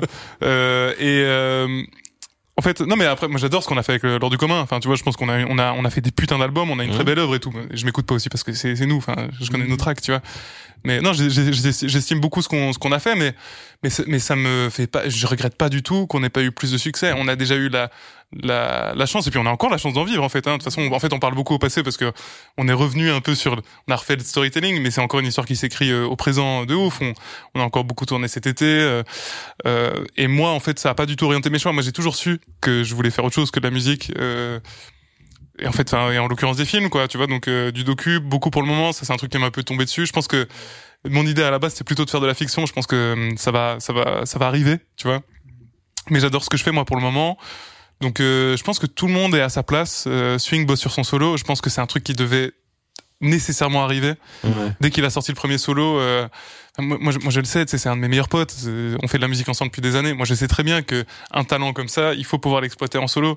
Euh, celui de Primero, je pense la même chose. Tu vois, c'est des mecs. euh, ils- je, je leur souhaite évidemment d'avoir des carrières euh, complètes là-dedans. Et puis, je te dis, je pense qu'en Belgique, euh, en tout cas autour de notre milieu, en tout cas moi c'est comme ça que je vis les choses, euh, avec quand même bienveillance. Euh, je suis très content pour Kaba et Gigi. Je suis, je suis. Et puis, tu sais, nous aussi, on a, on a vu d'autres gens pour qui ça s'est moins bien passé. Tu vois, qui faisaient partie de notre génération. Donc en fait, moi, je t'avoue que de, de notre point de vue, on fait partie du bon lot. Tu vois, du. Oui, je pense que t'as raison. Tu vois, euh, clairement. Enfin, genre. euh, Non, et puis euh, non, c'est une vraie chance. Franchement, tout- toutes les expériences qu'on qu'on vit, qu'on a vécues, euh, le fait de vivre de ce qu'on fait, d'un truc qui, qui te fascine, qui te, qui te passionne, que tu. Et puis on a écrit une histoire humaine en fait aussi vraiment entre entre frères quoi, entre entre. Mhm. On est tous des très vieux amis dans notre bande, tu vois. Euh, on a monté notre label ensemble, euh, notre label qui aujourd'hui produit des artistes qui ont 20 ans. Euh, on a on, on a construit plein de choses, on a donné du travail à des gens, on s'est donné du travail à nous-mêmes, euh, et franchement c'est c'est une histoire réussie pour moi, tu vois. Genre, Et vous, et vous êtes même pas en embrouille entre vous, donc ça c'est bien. Et il y a pas d'embrouille entre Ouais, nous. Non non, et puis non, non, il y a de la non non, franchement ouais. Non, je suis content moi les gars de ça. Ah, mais t'as raison, il y a de quoi se réjouir. Déjà, d'arriver à vivre de sa musique, c'est déjà un truc C'est c'est exceptionnel. déjà beau, c'est vrai. Bah, Bien sûr. Mais tu sais, c'est un truc quand t'es dedans, t'as très très vite tendance à l'oublier. hein. Ouais. mais enfin, quoi qu'on fasse, on a, on a tendance à oublier notre chance. Euh, Ouais, et il y a plein de gens normal, qui sont pas, d'accord avec ce terme. hein. Qu'est-ce que la chance? Je pense qu'effectivement, il y a toujours beaucoup de travail. On a beaucoup bossé. Non, et puis il y a être là au bon moment avec le. Et je pense qu'il y a, y a ça. bon truc aussi. Enfin, tu vois, genre, euh, on sait tous dans quel, euh, voilà, si, si, T'as un rapport. euh, quel rapport t'as à l'industrie? Parce qu'on parle de musique, d'artistes, etc. Mais c'est aussi des gens pour les financer, c'est des ventes, c'est des entourages, etc. C'est parfois des affaires compliquées aussi. Ça s'est globalement bien passé pour vous? Ça se passe toujours bien pour vous? Est-ce qu'il y a eu- ouais, est-ce que c'est un monde que t'aimes pas tant que ça finalement C'est un, monde que j'aime pas tant que ça, mais on a eu, mais c'est vrai qu'on a eu des bonnes rencontres. On a trouvé des bons collaborateurs dans, dans le monde de l'industrie du disque, disons, et euh, qui, qui, qui ont été pièces là sur nos deux albums. Euh, Aujourd'hui, euh, mes copains, le label et tout resignent euh, là ou ailleurs, mais, mais je pense que ça se passe relativement bien. Bon, c'est sûr que c'est un monde, euh, tu croises des gens étranges.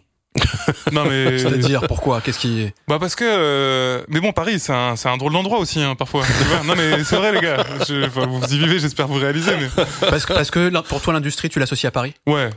Ouais. Bah il y a quand même un truc. euh, Même en tant que Belge, même en tant que Bruxellois. Oui oui oui oui. Si, si tu signes chez Sony Belgique, c'est pas bien ce que je dis, mais si tu signes chez Sony Belgique, chez Sony Universal Belgique, c'est que si, et que tu et que tu chantes en français, c'est que t'as pas signé le meilleur deal. Ouais. Non mais c'est vrai. Si t'as pas, enfin moi je pense que si t'as pas signé en France, c'est parce que t'as pas signé le bon deal. Enfin tu vois. Ouais.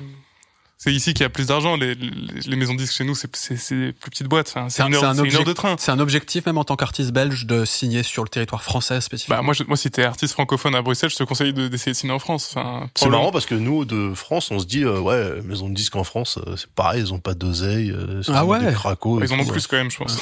Ah ouais, donc Je vraiment pense, en je Belgique, pense. ça- Après, ça se trouve, j'ai j'ai- j'ai une c'est la zermie, quoi.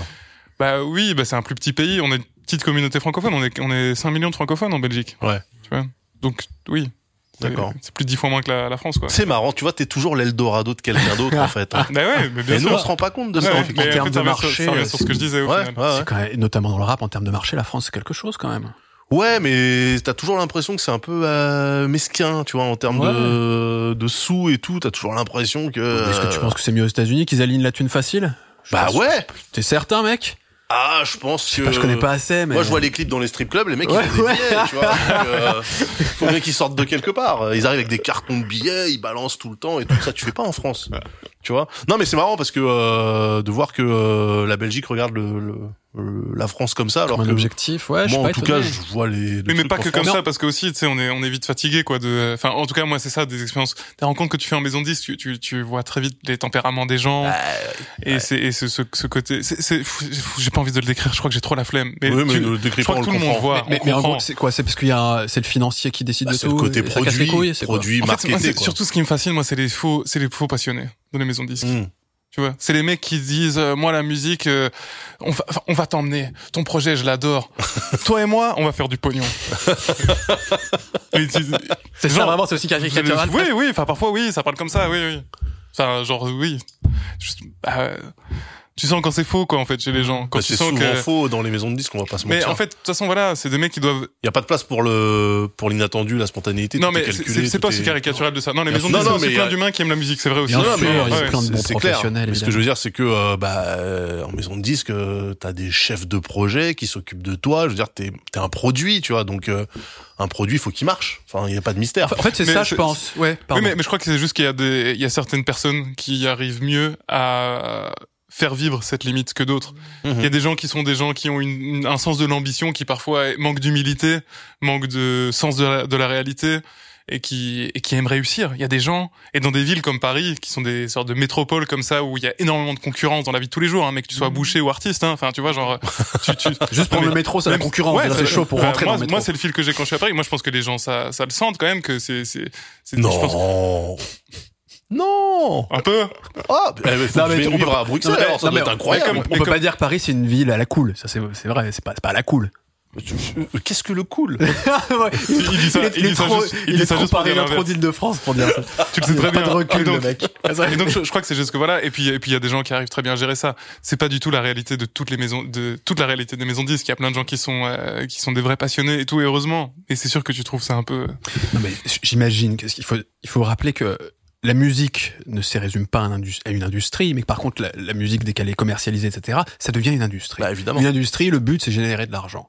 Ensuite, t'as plein de gens qui s'accommodent et qui trouvent un équilibre différent entre l'accompagnement artistique, une vraie volonté de faire, euh, bah, de faire des, ouais, de belles choses, et puis des gens qui où l'argent prend un peu trop le dessus. Il y a Bon, des compromis. et les quoi. équilibres différents, etc. Mais personne n'est dupe.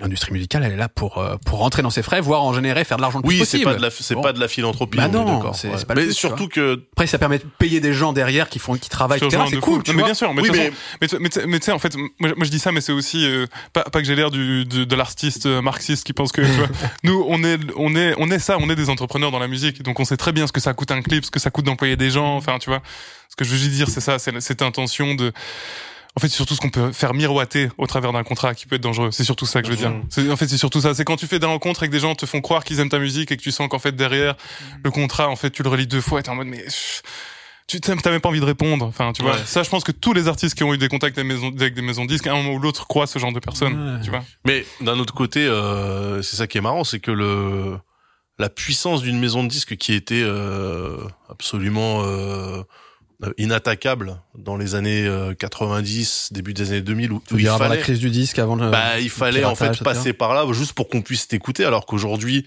avec Internet, etc., t'as moyen en fait de de, de, de proposer ton produit. quoi. Ouais, bien sûr. c'est c'est vrai que c'est différent. Après, c'est euh, Avant, ils étaient incontournables, tu vois, Bah, t'étais en fait- obligé de passer par là. le, le, le contrat d'artiste était la norme pendant longtemps. Tu avais besoin en fait de moyens tout simplement de production pour pouvoir sortir ton album. Aujourd'hui, c'est plus le cas effectivement. Par contre, ça c'est un truc que je tiens vraiment à le dire. On l'a fait plusieurs fois dans cette émission déjà, etc. C'est à tous les gens qui se lancent, etc. En général, on a besoin d'être accompagné, d'avoir des professionnels qui nous aident.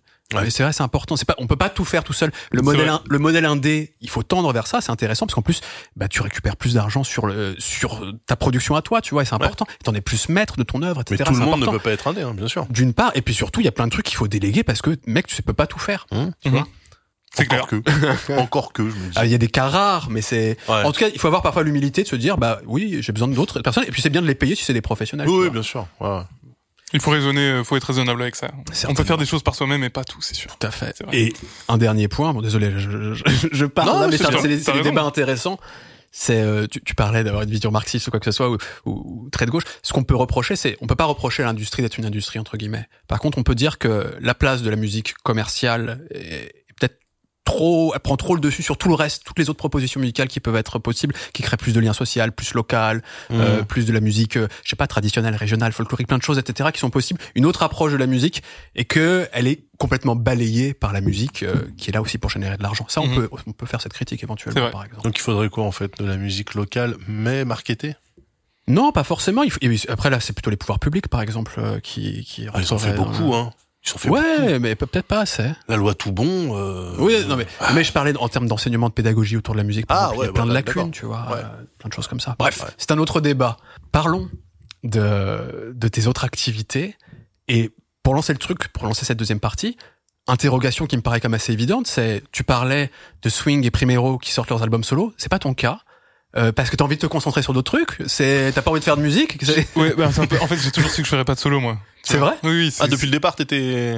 Ouais, j'ai toujours Pourquoi? senti- Mais parce que je t'ai dit, j'ai toujours voulu faire autre chose en fait. Donc moi, euh...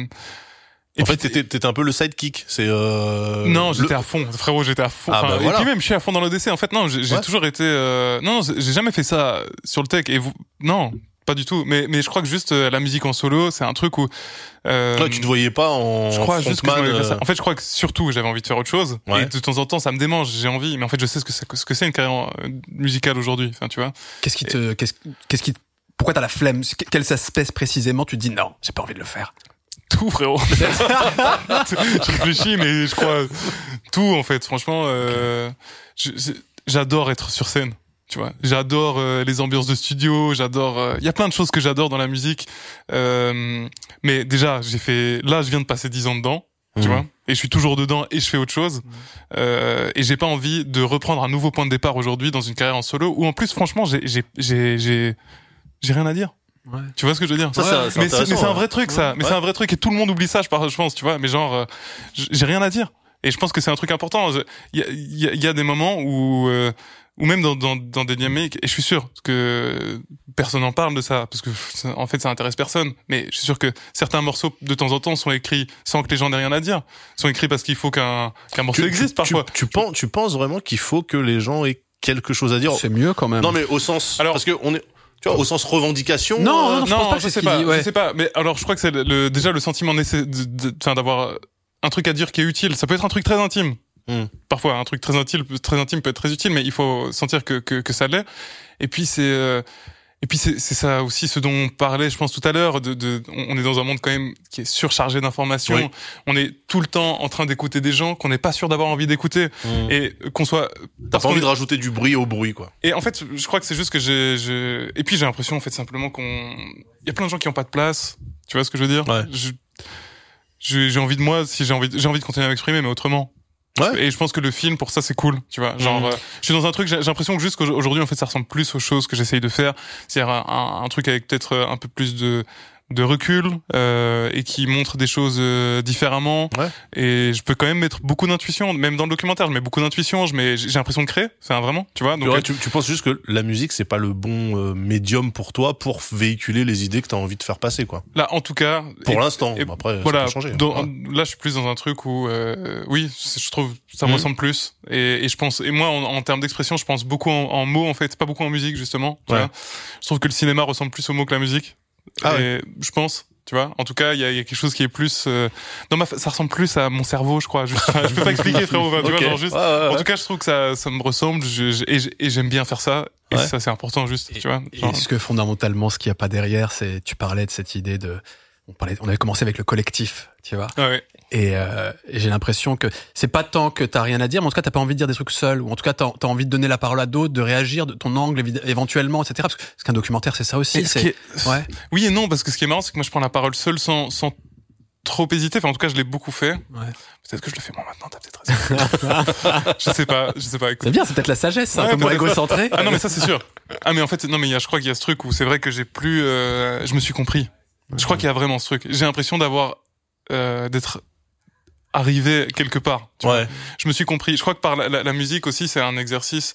En tout cas, dans la façon dont on le faisait, de nouveau, c'est ça. Mhm. Je parle pas de la musique, je parle de notre musique, de la musique que je fais. Ou c'était une musique de transition, de. bah, aussi un, beaucoup dans l'écriture, un truc où tu te confrontes, où tu, Ouais. où tu, où tu cherches, où tu, enfin, tu vois. C'est vrai qu'aujourd'hui, j'ai, moins ce besoin-là. J'ai plus envie de rencontrer, j'ai plus envie de découvrir, j'ai plus envie de montrer, j'ai de, de ressentir des choses. Je suis quelqu'un de, tr- de très émotif au cinéma. Enfin, tu vois. Mhm. Donc, euh, et ça, c'est un, un truc qui me guide aussi dans mon envie de faire du, du, du, du cinéma. Est-ce que j'ai aujourd'hui envie de parler du monde en jeu? Pas exactement. Ouais. Tu vois, et je crois que c'est surtout ça le truc. Est-ce que j'ai envie d'écrire du rap en il Non plus. Mhm. Tu vois, donc euh, en fait, je, et puis je fais juste un truc que je sentais que j'avais envie de faire depuis longtemps, quoi. Tu vois. c'est bien, Ouais. c'est- bien dit. Hein, C'est bien dit, ouais. ouais. Ouais, très bien. Tu Ok. devrais faire un morceau là-dessus. tu vois que t'as des choses à dire. Il y, a une expérience que je trouve euh, intéressante. J'avoue que je l'ai pas regardé le docu. hein. Mais ce, ce docu que tu as, où tu as suivi Damso, donc à Kinshasa, On en a parlé dans le dans le Uber pour venir avec Ouais. le chauffeur qui était euh, très intéressant aussi. c'est, tu veux bien nous parler un peu de, de cette expérience, de d'où ça vient, pourquoi? Est-ce que justement, pour toi, c'est une manière de raconter une histoire, justement, de- de- d'avoir suivi Damso euh, Parce qu'en plus, c'est un truc qui a du sens pour lui, j'imagine, parce que c'est ses racines. Bah écoute, c'est un- un projet qui nous a un peu tombé euh, dessus comme ça, tu vois, euh, parce que ça a été décidé à la dernière minute, en plein Covid, euh, déjà par Damso et par euh, Tarmac, hein, parce que c'était aussi produit par la RTBF. D'accord. C'est pour ça que t'as été plugué au truc. C'est Pas que- vraiment, bah non, parce que moi je, je travaille pas, euh, je suis pas employé à la RTBF, hein, tu vois, du tout, donc c'est à chaque fois des contrats, mais bon, c'est avec des productions et tout, donc oui, quelque part oui, disons oui. Euh, et du coup, en fait, euh, ça s'est improvisé. Moi, jusqu'au moment où j'avais les pieds dans l'avion, je disais, on sait pas si on va partir. Puis on a eu les pieds dans l'avion à un moment. Et c'était incroyable parce que bon, moi, j'avais jamais été euh, en Afrique subsaharienne. Euh, je connaissais pas le Congo. Euh, et je connais toujours pas vraiment le Congo. Enfin, en vrai, on a passé une semaine à Kinshasa dans, dans, dans, dans les, dans les pas de Damso. Euh, avoir finalement assez peu de choses. C'est une ville gigantesque. Mais en tout cas, ça a été un bon avec Adrien qui est là derrière. ça a été un voyage incroyable et, et puis une expérience de tournage géniale, quoi. Tu vois, qui qui euh, parce que son, son, son ambition à Damso, je pense que c'était effectivement sa démarche première, c'était de partir à Kinshasa pour sortir son quatrième album et d'être là-bas pendant la sortie, ce qui est purement symbolique, parce qu'en Mhm. réalité, il n'y a pas d'enjeu vraiment médiatique, il n'y a pas d'enjeu, il y a pas d'événement, il n'y a pas de, Mhm. enfin, tu vois. Si, en l'occurrence, il a fait un événement, mais c'est un, un assez petit événement. Mais c'est c'est plutôt une démarche vraiment symbolique. Et puis, ils se sont dit, on va faire un film. Et donc, l'idée, ça a été de faire un genre de double portrait entre Damso et Kinshasa. Euh, et puis, c'est- et puis, je pense que c'est c'est un genre de fan film un peu documentaire où tu vois, on parle vraiment de, de Damso d'un point de vue un peu un petit peu intime de sur ce point de vue-là, quoi, sur sur, euh, sur la question des, des, des racines. euh. Puis, puis pour un pour un Belge, que ce soit Damso ou toi, c'est quelque chose aussi d'aller au Congo. Il y a une histoire quand même. Bien sûr, ouais, ouais. Bah, écoute, La colonisation. Bien sûr, bien sûr. Ouais, ouais. Ben, c'est, c'est- enfin, ce, ce, ce, ce film en vrai évoque ça. Alors c'est vrai, c'est pas un film historique, c'est, c'est Mhm. pas un film politique non plus, mais euh, on évoque ça. Tu vois, C'est une réalité. que ouais. c'est une réalité. Et je pense que dans dans, dans la démarche euh, de, de- d'un mec euh, de la diaspora qui revient dans son pays, qui a qui a car- cartonné en Europe, enfin, genre évidemment que ça fait partie de cette histoire aussi, quoi. Tu vois. Euh, Enfin, de son histoire à lui. Donc, euh, je pense que pour lui, il y a cette démarche, évidemment. Il y a, et d'ailleurs, il, explique hein, dans le documentaire, dans, les interviews euh, qu'il nous a donné, dans les voix qu'il nous a donné, il parle de ça, de cette envie de dire, euh, j'ai envie de, de faire comprendre qu'en tout cas, moi, avec la lumière que j'ai, euh, j'ai envie, j'ai aussi envie de un peu faire briller cette ville, quoi. Tu vois, si, si je peux, c'est plus ou moins comme ça qu'il le dit. Et puis, et puis, c'était une semaine très simple et puis très, enfin bon, pleine de surprises évidemment parce que euh, c'était. C'était c'était pas si bien organisé, Tous les- plein de rebondissements, plein d'histoires folles et tout, mais euh, mais expérience incroyable, ouais, vraiment expérience incroyable. Adrien, il valide. euh, Oui, derrière, il va aider. Qui est chef opérateur du coup, hein, ouais, qui est ici avec nous. Et le, et le taxi, qu'est-ce qu'il en pensait, Daz, alors de tout ça Non, mais c'était marrant. On est, on est rentré dans le, dans le Uber euh, et euh, Robin, il, il entend, il y avait de la musique, tu sais, dans les Uber, ils écoutent la radio, les mecs, quoi. Et Robin direct, il embraye et fait, mais c'est quel, euh, c'est quel DJ ça? Il fait que des dédicaces depuis 10 minutes. non Euh, et après, il commence à parler. Et donc, le, bah, le chauffeur nous dit qu'il vient de, il était de Kinshasa aussi. Euh, ça, ouais. et donc euh, après ça discute et j'étais là, je fais waouh, tu vois vraiment. euh, et, euh, et, et j'ai dit moi aussi, j'ai dit mais en fait c'est normal que vous soyez aussi sensible à ça Mhm. Parce que c'est vrai que euh, bah, la Belgique a colonisé le Congo. Mhm. Et après moi je me suis dit attends la France elle a colonisé le reste de l'Afrique. Moi je me je me retrouve dans un taxi avec un Camerounais, avec un Sénégalais ou avec un un, un, un- un Ivoirien. Je pense pas que j'aurais autant de trucs à dire, tu vois. Donc euh, c'est dis, monstrueux, c'est monstrueux ce qu'a fait la Belgique euh, au Congo. oui, oui, oui, bah bien sûr, mais enfin. et, et la France, toutes les puissances- Vous avez, vous bah avez oui. la palme hein, quand même. Bah, bien sûr, bien sûr. Les, les puissances Mais- coloniales, c'était affreux. Mais ce que je veux dire, c'est que euh, ce qui est marrant, c'est que ça semblait totalement, euh, tu sais, fluide. Ouais. Genre, euh, tu vois, il commence à écouter la musique, ah bah ouais, et puis ça balance des noms d'artistes, etc. Et moi j'étais là, je fais putain, euh, moi je suis français, je connais zéro artiste euh, de de- de- d'Afrique euh, d'Afrique de l'Ouest, tu vois. Bon, je je me dis, on a- connaît, je pense Oui, mais en fait, aussi, tu vois, ça sera pas aussi, euh, tu vois, ouais. Mais, mais, mais sinon sur la question de, en tout cas nous elle est là-bas pour raconter un- une histoire qui se passe au Congo. C'est sûr que moi en tant que créateur ça me posait la question, la légitimité évidemment. Tu, tu, tu vois, mais, mais c'est en fait c'est un sujet dont on a parlé directement avec Damso à la première rencontre. On s'est dit, je lui ai dit, écoute moi, je suis, tu vois, je suis pas congolais, je connais pas euh, intimement l'histoire de ce pays. Euh, je, mais, mais vas-y, on va, on va faire au mieux. Enfin, tu vois. Euh, et puis ça s'est fait comme ça, donc je pense qu'on a fait l'optique, euh, on a fait, j'ai fait le film avec cette optique, quoi. En tout cas avec cette question, tu vois, de me dire, euh, j'ai envie que ça fasse euh, plaisir, euh, poss- possiblement du bien, tu vois, euh, aux gens, à, des gens qui le verraient de Kinshasa, tu vois. J'avais envie que ce que que les gens de Kinshasa euh, re- Oui, re- se, se sentent euh, respecter, retrouvent ouais. un truc, tu vois. Et t'avais une pression aussi à te dire, euh, bah juste un truc tout bête quoi. Je suis, euh, j'ai- pas cette culture-là. Je suis blanc. Est-ce que, est-ce que ouais, je suis à ma place? Est-ce c'est que ça dont je parle, c'est ça dont je parle. Ouais. Mais, mais, mais en fait, le truc, c'est que je pense que là, là où euh, Non mais se dire par exemple, est-ce que euh, ça aurait pas été mieux de prendre un, un réal euh, peut-être avec une ascendance aussi congolaise Bien pour sûr, euh, ouais, mieux capter le. Tout à fait, mais je te dis, ça fait, ça faisait partie des questions. On, on Mm. en a, en vrai, on en a parlé. Je pourrais pas dire exactement finalement pourquoi est-ce que ça s'est fait. Ouais. Je crois que aussi parce que, bah parce que j'avais peut-être l'honnêteté d'en parler. Je sais pas que moi je sens que c'est un, que c'est un sujet. C'est un sujet. Et, d'ailleurs, on en a parlé avec Damso, j'en ai parlé avec d'autres Congolais après. Enfin, euh, surtout dans le milieu de la musique, il y a plein de gens qui sont issus de la diaspora congolaise. Ouais. J'ai pu en parler beaucoup, quoi. Tu vois. De, mais Mhm. mais c'est une question intéressante. Et Je me rappelle même, y a- finalement, il y a qu'une personne qui m'a, qui m'a un peu, qui a essayé de m'estropier sur les réseaux. Ouais. euh, tu vois là-dessus et qui est en plus marrant un blanc qui produit des films euh, au Congo euh, et qui était un peu en mode euh, mais parce que je pense que c'est un mec qui le fait aussi vraiment euh, Oui, il y a une démarche. il y, a, il y a une euh, démarche, ouais. je pense que c'est un mec qui fait les choses bien en fait, Ouais, tu vois, et qui était en mode euh, putain mais euh, pourquoi vous envoyez un reporter blanc en fait, euh, tu vois je, Attends déjà je suis pas reporter, déjà. je suis réalisateur, et puis en plus euh, je lui ai dit je comprends tout à fait la question Bah que vous posez, je Bah, comprends tout à fait. Complètement. Je lui ai ouais. juste dit euh, on l'a fait comme ça parce que j'avoue que ça s'est fait comme ça. Regardez le film et voilà, vous vous ferez un avis. En tout cas moi c'est vrai que quand je lis les commentaires euh, sur sur euh, YouTube après, c'est toujours les commentaires sur YouTube, on sait jamais ce que ça vaut, mais il y a quand même beaucoup de gens qui ont l'air euh, contents de, de Ouais. et ça, franchement, c'est, pour moi, c'était une victoire, quoi. Franchement, Ouais. je, pense qu'on on a fait, on a fait ça euh, d'une façon euh, en fait, c'est bien et respectueuse. ouais. c'est des questionnements même qui seraient peut-être pas posés il y a quelques années en arrière, mais maintenant t'es obligé, tu vois, de te Bien dire, sûr, mais est-ce ouais. que je suis à la bonne place? Est-ce que je prends pas la place de quelqu'un d'autre? Est-ce que, euh, tu vois? Et euh, je trouve ça plutôt sain de, de s'interroger là-dessus, quoi. Tu vois? Moi, je dis, je dis ce que je pense de mon film. Je devrais pas faire ça. Non, non, on fait pas ça. Non, dire. Mais parce qu'on est, on est dans des LT, on est si, on aime bien avoir de la vie des gens, de l'introspection, etc. C'est toujours Ah oui, intéressant. ah un, petit, oui. un petit retour. Il y a donc les docus, etc. Tu disais que t'aimerais faire de la fiction. Euh, Il y a aussi, alors ça, je trouve ça rigolo, le fait que t'animes des émissions. Euh, donc il y a le podcast Superpose. Ça parle même pas de musique d'ailleurs. Pas du tout. Enfin, un peu. C'est euh, pour toi, il y a une espèce de continuité en tant qu'artiste? C'est un truc auquel qu'on peut être amené à faire ou c'est complètement, c'est complètement différent? Ça n'a rien à voir en vrai. C'est juste toi, c'est un de tes kiffs euh, perso à côté. Voilà. Pour moi, c'est un que- peu ouais. pareil. euh, Ah ouais? pff, C'est quoi le, c'est quoi je, je fais pas vraiment le tri, je t'avoue. Je prends la parole publiquement, ça ressemble toujours un peu. Enfin, tu vois. Ouais. Parfois, entre euh, prendre la parole en interview, euh, sur scène ou ou animer un podcast, je vois pas vraiment la différence. Enfin, fi- finalement, il y a un truc qui est commun, c'est que tu existes publiquement. Enfin, tu vois ce que je veux dire c'est que T'as peut-être plus de temps pour construire ta pensée quand c'est Oui. toi qui anime le truc que, Oui, oui, oui, c'est sûr, bien que sûr. quand tu te fais euh, Ouais. trapper dans une interview ou on t'emmène sur un terrain que t'avais peut-être pas envie de couvrir ou, Ouais, tu ouais. vois. C'est un autre mode d'expression pour C'est toi. un autre mode d'expression, mais en fait, on, c'est, euh, je, je, je me ressemble en fait dans ce podcast. Donc, tu vois, ça me semble pas si, tu vois. C'est, un- mais bon, c'est un chouette podcast, c'est une proposition que la RTBF m'a fait. hein. Enfin, tu vois, de, de- d'animer un podcast, d'aborder des sujets de société et tout. Moi, je, je le voyais. Euh, bah, comme un truc qui est chouette. Enfin, c'est, c'est bien, Mhm. je pense, de créer ce genre de, de rendez-vous. Tu vois, pour moi, c'est aussi euh, une opportunité de rencontrer plein de gens dans des domaines différents, euh, et puis d'essayer de proposer un truc aux gens euh, qui existent aussi pas encore vraiment en Belgique au moment où on le lance. Donc l'année passée, tu vois, il y a peu de podcasts en Belgique. hein. Je sais qu'en Ah France, ouais c'est ouais, ouais.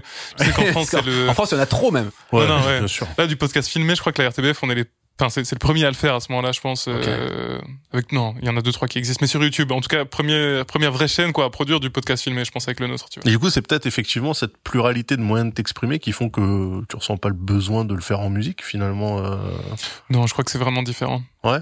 Ouais, je crois que c'est vraiment différent. C'est pas le même ressort quand même. C'est pas le même la ressort. satisfaction, c'est pas la Non, même je crois, chose. je crois que. Mais après, c'est la question que tu peux te poser, genre en vrai. euh, Mais bon, là, ça devient. Là, on arrive sur des problèmes de riches et je déteste ça. Et tu sais ce que je vais encore plus détester, c'est m'écouter après parler de.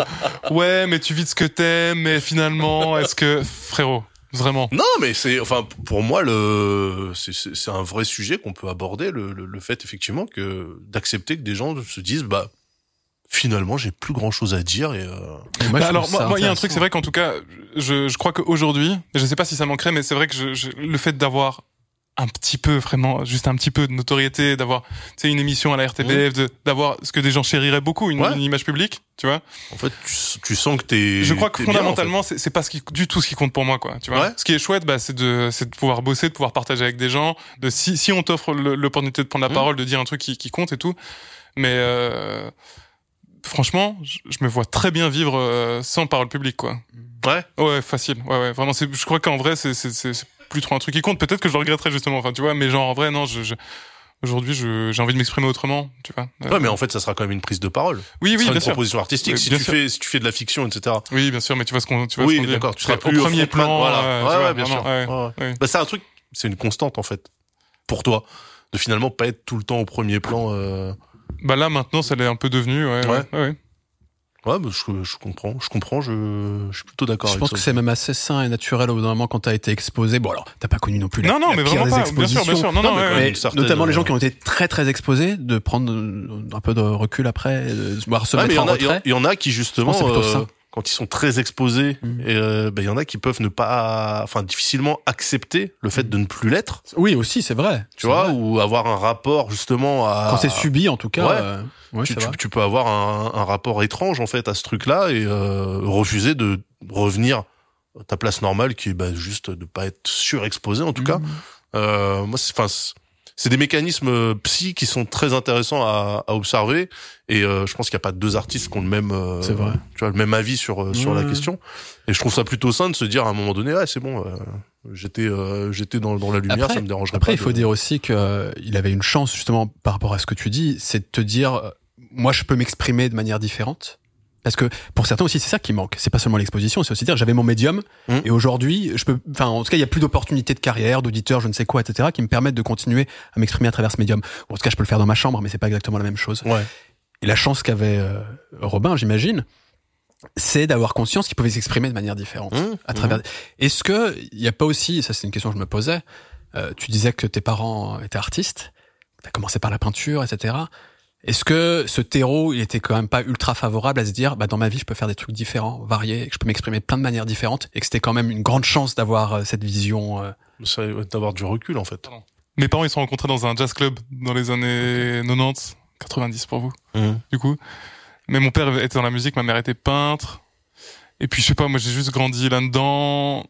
Et, ouais, c'est juste avec des gens qui, qui ont toujours voulu, enfin, qui ont toujours essayé de faire ce qu'ils aimaient, quoi, tu vois. Donc, euh, que j'explique juste Mhm. ce que c'est, mais oui, tout le monde imagine bien, quoi. Enfin, tu vois, de, très paradoxalement, j'ai vé- j'ai vécu des, des périodes dans ma vie où, où on était très à l'aise et d'autres où on n'était pas à l'aise du tout, du tout. Financièrement, tu veux dire Ouais, ouais, financièrement, pas à l'aise du tout. Enfin, genre, euh, ouais, mais quand on était ado, je vivais avec mon père dans un lieu, dans un appart euh, complètement insalubre. On avait du mal vraiment à, à, à finir les fins de mois, tu vois. Et il y avait un truc où euh, ça faisait partie de l'aventure. Tu Mhm. vois ce que je veux dire? Mon père était juste comme ça. Il, il- Aujourd'hui, il a 67 ans. Il vit seul dans un petit appart, euh, pas top non plus. Mais tous les jours, il est motivé par l'idée de créer, quoi. Enfin, tu vois, il continue, il continue à faire de la musique, il continue à, à écrire. euh, et euh, je trouve que c'est le meilleur truc, en fait. Tu vois, Mhm. genre. euh, et donc, en fait, moi, j'ai toujours vu un peu quand, quand je me suis lancé dans la musique. Pour moi, le, le rêve, c'était de gagner 1200 euros par mois. Donc, tu vois Des rêves accessibles. Hein. Ouais. Bah, ouais, mais parce que tu vois, Ah, pour avec moi, la musique, c'est Mais pas parce si que, évident. mais parce que c'est ça, parce qu'à l'époque, il y a 10 ans, je le rappelle, Bruxelles, avec 1200 euros, tu pouvais vivre. Ouais. Un peu moins maintenant, mais on est quand même, euh, on est Ouais. quand même pas si loin. Ok, bon bref. mais donc avec 1200 euros, je me disais vas-y, ça, ce serait le goal, le truc de fou, Mhm. quoi, tu vois. Finalement, je gagne mieux ma vie aujourd'hui, mais euh, j'ai pas- conscience que c'était une forme Ouais, de chance d'avoir ce sûr, modèle et de se dire je, je peux ensuite mais- explorer mais différents sûr, trucs. Bien sûr. Moi, en fait, surtout en, en grandissant avec des parents artistes, tu grandis aussi avec plein d'adultes qui sont artistes que tu vois aussi galérer. Enfin, une tu vois. ouverture sur, euh, sur Et- le monde, sur les Voilà, gens. et sur- puis euh, et puis je trouve que super apprentissage. Je remercie, je remercie, j'ai remercié ma mère il y a pas longtemps. C'est vrai. Ouais. Je lui ai juste envoyé un message pour lui dire Merci. merci. Elle t'a rappelé, elle t'a dit que si t'arrives. Un peu. Elle m'a dit, euh, je te jure, elle m'a dit t'es stone ou quoi? J'ai dit peut-être, mais merci. Bon alors ça réclame en régie que tu poses Un mais- 16. Mais je sais pas si t'as envie. Je sais pas si j'ai envie non plus moi. T'es pas obligé. J'en ai même pas un qui me vient en tête. C'est vrai. Je te jure, là ça fait longtemps que j'ai pas posé. Mais en plus, euh, j'ai rien, j'ai rien, tu sais, j'ai pas une exclue à te sortir. C'est ça le truc. Ouais. Mais ça c'est pas grave. Tu veux que je te pose un 16 Tu peux, tu poses ce que tu veux si t'as envie. T'es pas obligé. hein. Ah, moi, je. Daz, t'as envie toi? Ah, bah, qui pose un 16, ouais. Mais après, je comprends aussi qu'est-ce qu'on a la, comme instru en plus. tu la pression. Ouais, non, mais ouais. Sur une instru, mais je, ah, tu veux pas à capella, tu veux une prod? Bah ouais, ce sera plus rigolo. Mais un 16, un 16, frère, vas-y, vas-y, vas-y, vas-y, on voit un truc, on va mettre. tu veux De toute façon, si je te dis quoi qu'on le coupe, Qu'est-ce on que le t'aimes coupe. bien hein. quoi sûr, pire, au pire, on le met pas. On Mais moi, ce que tu veux, tu sais quoi Non, dis-moi. Attends, mais je vais au moins chercher un texte. Ah, bah, je sais pas du tout. Ah, une, tu veux une prod, euh... Ouais, un truc que t'aimes bien, sur lequel tu serais à l'aise. vois. type beat. En termes de, BPM ou je sais pas. je suis mort, les gars. Ah, le trap. On va, t'ai dit on faire va un pas film, se moi. mettre, euh, on va pas se mettre Shukwan. euh, À la base, Shukwan. j'étais venu faire un documentaire, le mec, il se retrouve à poser des 16 à 22h30. C'est Non, horrible. ça va, il est Non, mais 21h. franchement, ça va, Non, il est les gars. 22h. Ah ouais, tu lui envoies Shookwans. C'est quoi rigolo, Ah, On fait ça Ah, mais là, frérot, je sais pas si je vais. Moi, ça fait longtemps que j'ai pas écrit un nom de BPM. Vas-y, Non, vas-y, je mets autre chose, je mets autre chose. Ou on fait pas du tout. Non, mais attends, moi, pas ça me fait délirer. Mais c'est tellement un classique, ça me fait délirer. J'ai envie de le faire maintenant. Toi. J'ai titillé ses sentiments. Ah bah bien sûr, tu l'as attrapé par le boom bap. Attends, il faut juste que je me rappelle au moins d'un texte, frérot. Euh. T'as même le droit de le faire avec ton téléphone, tu vois, sous les yeux. Comme les, les jeunes Là sur rappeurs. euh, les Rap jeunes rappeurs. Genius, euh, quand tu vas trouver Non, tes propres oui, lyrics. oui, mais c'est ça que je suis en train de faire. On va prendre ses couplets. ah, c'est pas mal. On lance, on te laisse te débrouiller C'est pour toi, C'est toi le professionnel Je sais pas, je vais te le faire à quatre. En vrai, on Je me réveille au bord du vide, main blafard, mine lessivée, peu bavard, dans ma mémoire, tout est mort comme on y est vilaine, chute libre sans les filets, dans mon urine, du verre pilé, on a mis le bâton dans la turbine, j'ai bu le poison comme du petit lait, j'ai déjà perdu le souffle, est-ce que j'ai l'air de parler tout seul? La friction sur mon cou, c'est mes addictions qui m'étouffent, tous ces malades veulent donner conseil, mais pas un seul ne peut me sonder, la folie c'est bon signe, je suis prêt à mourir en concert, oui Alors, t'es content Ellie, t'es content ou pas Sport Ellie. Bon, c'était quand même pas sur Shookwans. Hein. C'était pas sur Shook Ones, mais bon, frérot, c'est- ça fait... En post-prod, tu veux qu'on essaye parlé- On le time rap et tout on, par- on a parlé de boom bap au début de la session, au début de l'émission. Ça C'est fait vrai. très longtemps que j'ai pas rappé sur boom bap. Bon les gars, je vous propose qu'on termine cette émission avec nos classiques recommandations. Un morceau que vous avez écouté récemment, sur lequel vous vous êtes buté, ce que vous voulez. On commence avec toi, Robin. T'as un morceau que t'as kiffé Bah écoute, euh, moi j'écoute depuis quelques années un artiste qui s'appelle Obang Jayar, Ouais. qui est un artiste assez niché nigérian, Ok. euh, qui je trouve fait une musique assez incroyable, très imparfaite, Ok. et j'aime beaucoup les belles imperfections ouais, Ok. dans la musique. Et là, il vient de sortir un album qui s'appelle, Some, Some- nights I dream of doors, c'est ça. ça c'est que, que je trouve très beau comme titre. Ouais. Il y a des nuits où je rêve de portes. Je trouve ça, mais je trouve ça génial. Et, en fait, il y a cette chanson qu'on va écouter qui, qui- que je trouve très belle. Et je, je me questionne sur le genre de musique qu'il fait. Et j'arrive toujours pas à comprendre en fait ce qu'il fait. Parce qu'il il a quelque chose qui me rappelle la voix d'un chanteur blues, euh, de vrai blues. Mhm. Et en même temps, il a des, enfin, des, des rythmiques de temps en temps euh, assez afro. C'est un peu un genre de moderne, moderne blues, euh, af- afro, euh, afro, afro taille, euh, enfin, ouais, afro beatisé Afro- quoi. Tu vois Je sais pas trop. euh, ouais. Écoute, laisse parler la musique. T'as raison. On lance le morceau. Tu nous l'as bien vendu. Voilà.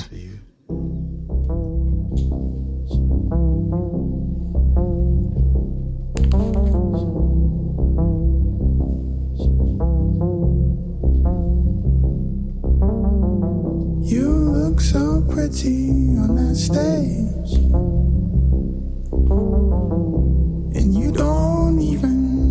To think about it. I'm so proud, proud of Il y a pas de rythmique, en fait. Pas sur celle-là, non.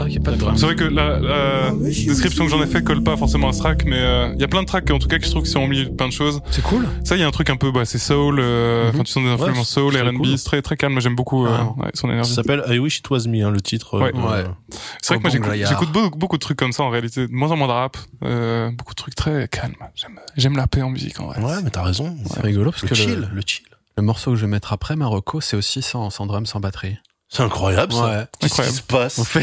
Mais qu'est-ce qui se passe Bah alors là. Mais tu l'avais déjà fait d'ailleurs dans DLT, t'avais déjà fait. Ah bah moi de toute façon, Ouais. tu me fais tourner un sample sans rythmique, je m'en fous. Ah, bien. Ouais, bien sûr. C'est quoi ton morceau toi Daz justement? Alors moi c'est un truc, euh, c'est une reco full Spotify. C'est marrant parce que euh, on a eu une émission avec, Ouais. euh, on a parlé reco avec Deezer. Ouais. Là c'est Spotify qui euh, un jour euh, m'a euh, placé ce truc là. Ok. et j'ai dit mais qu'est-ce que c'est que cette connerie? Et en fait c'est un gars qui s'appelle Lonely Boy qui fait euh, tu sais la musique que tu utilises pour te concentrer, pour faire ton, tes devoirs euh, Ouais, de ouais. l'université tout machin là les Un peu lofi. Lofi euh, voilà. Ouais. Et en fait le mec il a juste repris euh, tous les tracks de Warren G Ok. En mode euh, de musique chill lofi tu Ok. vois et donc il te il te fait des sons donc là c'est I Want It All qui était euh, sur euh, c'était un des un des singles de Warren G sur euh, Mhm. l'album qui s'appelait pareil d'ailleurs I Want It All avec normalement une section cuivre et tout et donc bah, j'ai dit mais la vibe est super cool Eh bah écoute, on s'écoute c'est ça parti mais bien sûr Lonely Boy qui reprend du Warren G. I Want It All. Avec un bruit de la pluie derrière J'ai envie de faire mes devoirs Daz. ouais bah de ouf je vais être focus J'ai envie de faire mes devoirs. Ra- euh, phrase très très rare. C'est vrai. Quand même, on l'entend pas C'est souvent. hein. Putain, je vais écrire un truc les gars. donc ça c'est le motif normalement de, de I Want It All euh. C'est que des petits tracks tu vois 1 minute 50 Chill. Et en fait, il mixe- accompagne parfaitement un petit verre. Et ouais, et il mixe tous les albums. Il prend du Regulate, il prend, euh, tu vois, le, le premier album, deuxième album, troisième album. Il prend tout. Et tu penses qu'en termes de droit, ça se passe comment pour lui? Je sais pas. Ben, en fait, il a crédité Warren G. Oui. Tu vois, c'est Lonely Boy et Warren G. Oui. Donc en fait, C'est, il a pas le droit de faire ce qu'il veut quand même non plus normalement en théorie. Il faut, il faut qu'il ait l'accord. euh, ah bah pas. après, je sais pas je, comment ça se passe. je sais pas s'il a demandé. euh, Il a beaucoup d'écoute ce monsieur ou pas? Non, pas trop. Pas hein. tant que ça. Mais tu vois, c'est c'est sorti dans mes recours. Alors, Ouais, je sais pas. bah, écoute, j'aime bien. Tu vois, c'est Ouais, c'est c'est c'est c'est chill. pour écouter du lofi avec goût. Tu vois un peu, Ouais. enfin, qui reprend du Warren G. Ouais, ouais, suite. ouais. Non, vraiment très bien. Je. Bah écoute, Lonely Boy, I Want It All. Merci Daz. Very nice. Je t'en prie. Et puis, eh bien, euh, Oui, alors toi, le morceau que j'évoquais, eh bien, c'est euh, une dame qui s'appelle ML Bush, Bush, je sais pas comment il faut le prononcer, ML Buck, Buck, B-U-C-H, et c'est issu d'un album qui s'appelle Skinned que je trouve assez étonnant et très très bien. Et donc, il y a pas de section rythmique. Et alors sur ce morceau-là, non, eh ben on écoute, regarde ce que ça donne. Alors, c'est les mêmes instruments, vous abusez. C'est un peu plus 80s là, tu es un peu plus euh, rétro, euh, kitsch.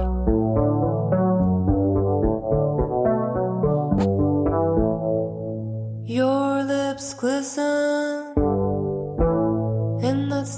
of video. Et là, t'attends. Ça n'arrive C'est stylé, hein C'est très très cool. J'avance un petit peu. Et le, le kick ne vient jamais. Non, et même si tu vas plus loin, Ah, il y a des, du chorus et tout. il se passe plein de bien trucs ça, étonnants.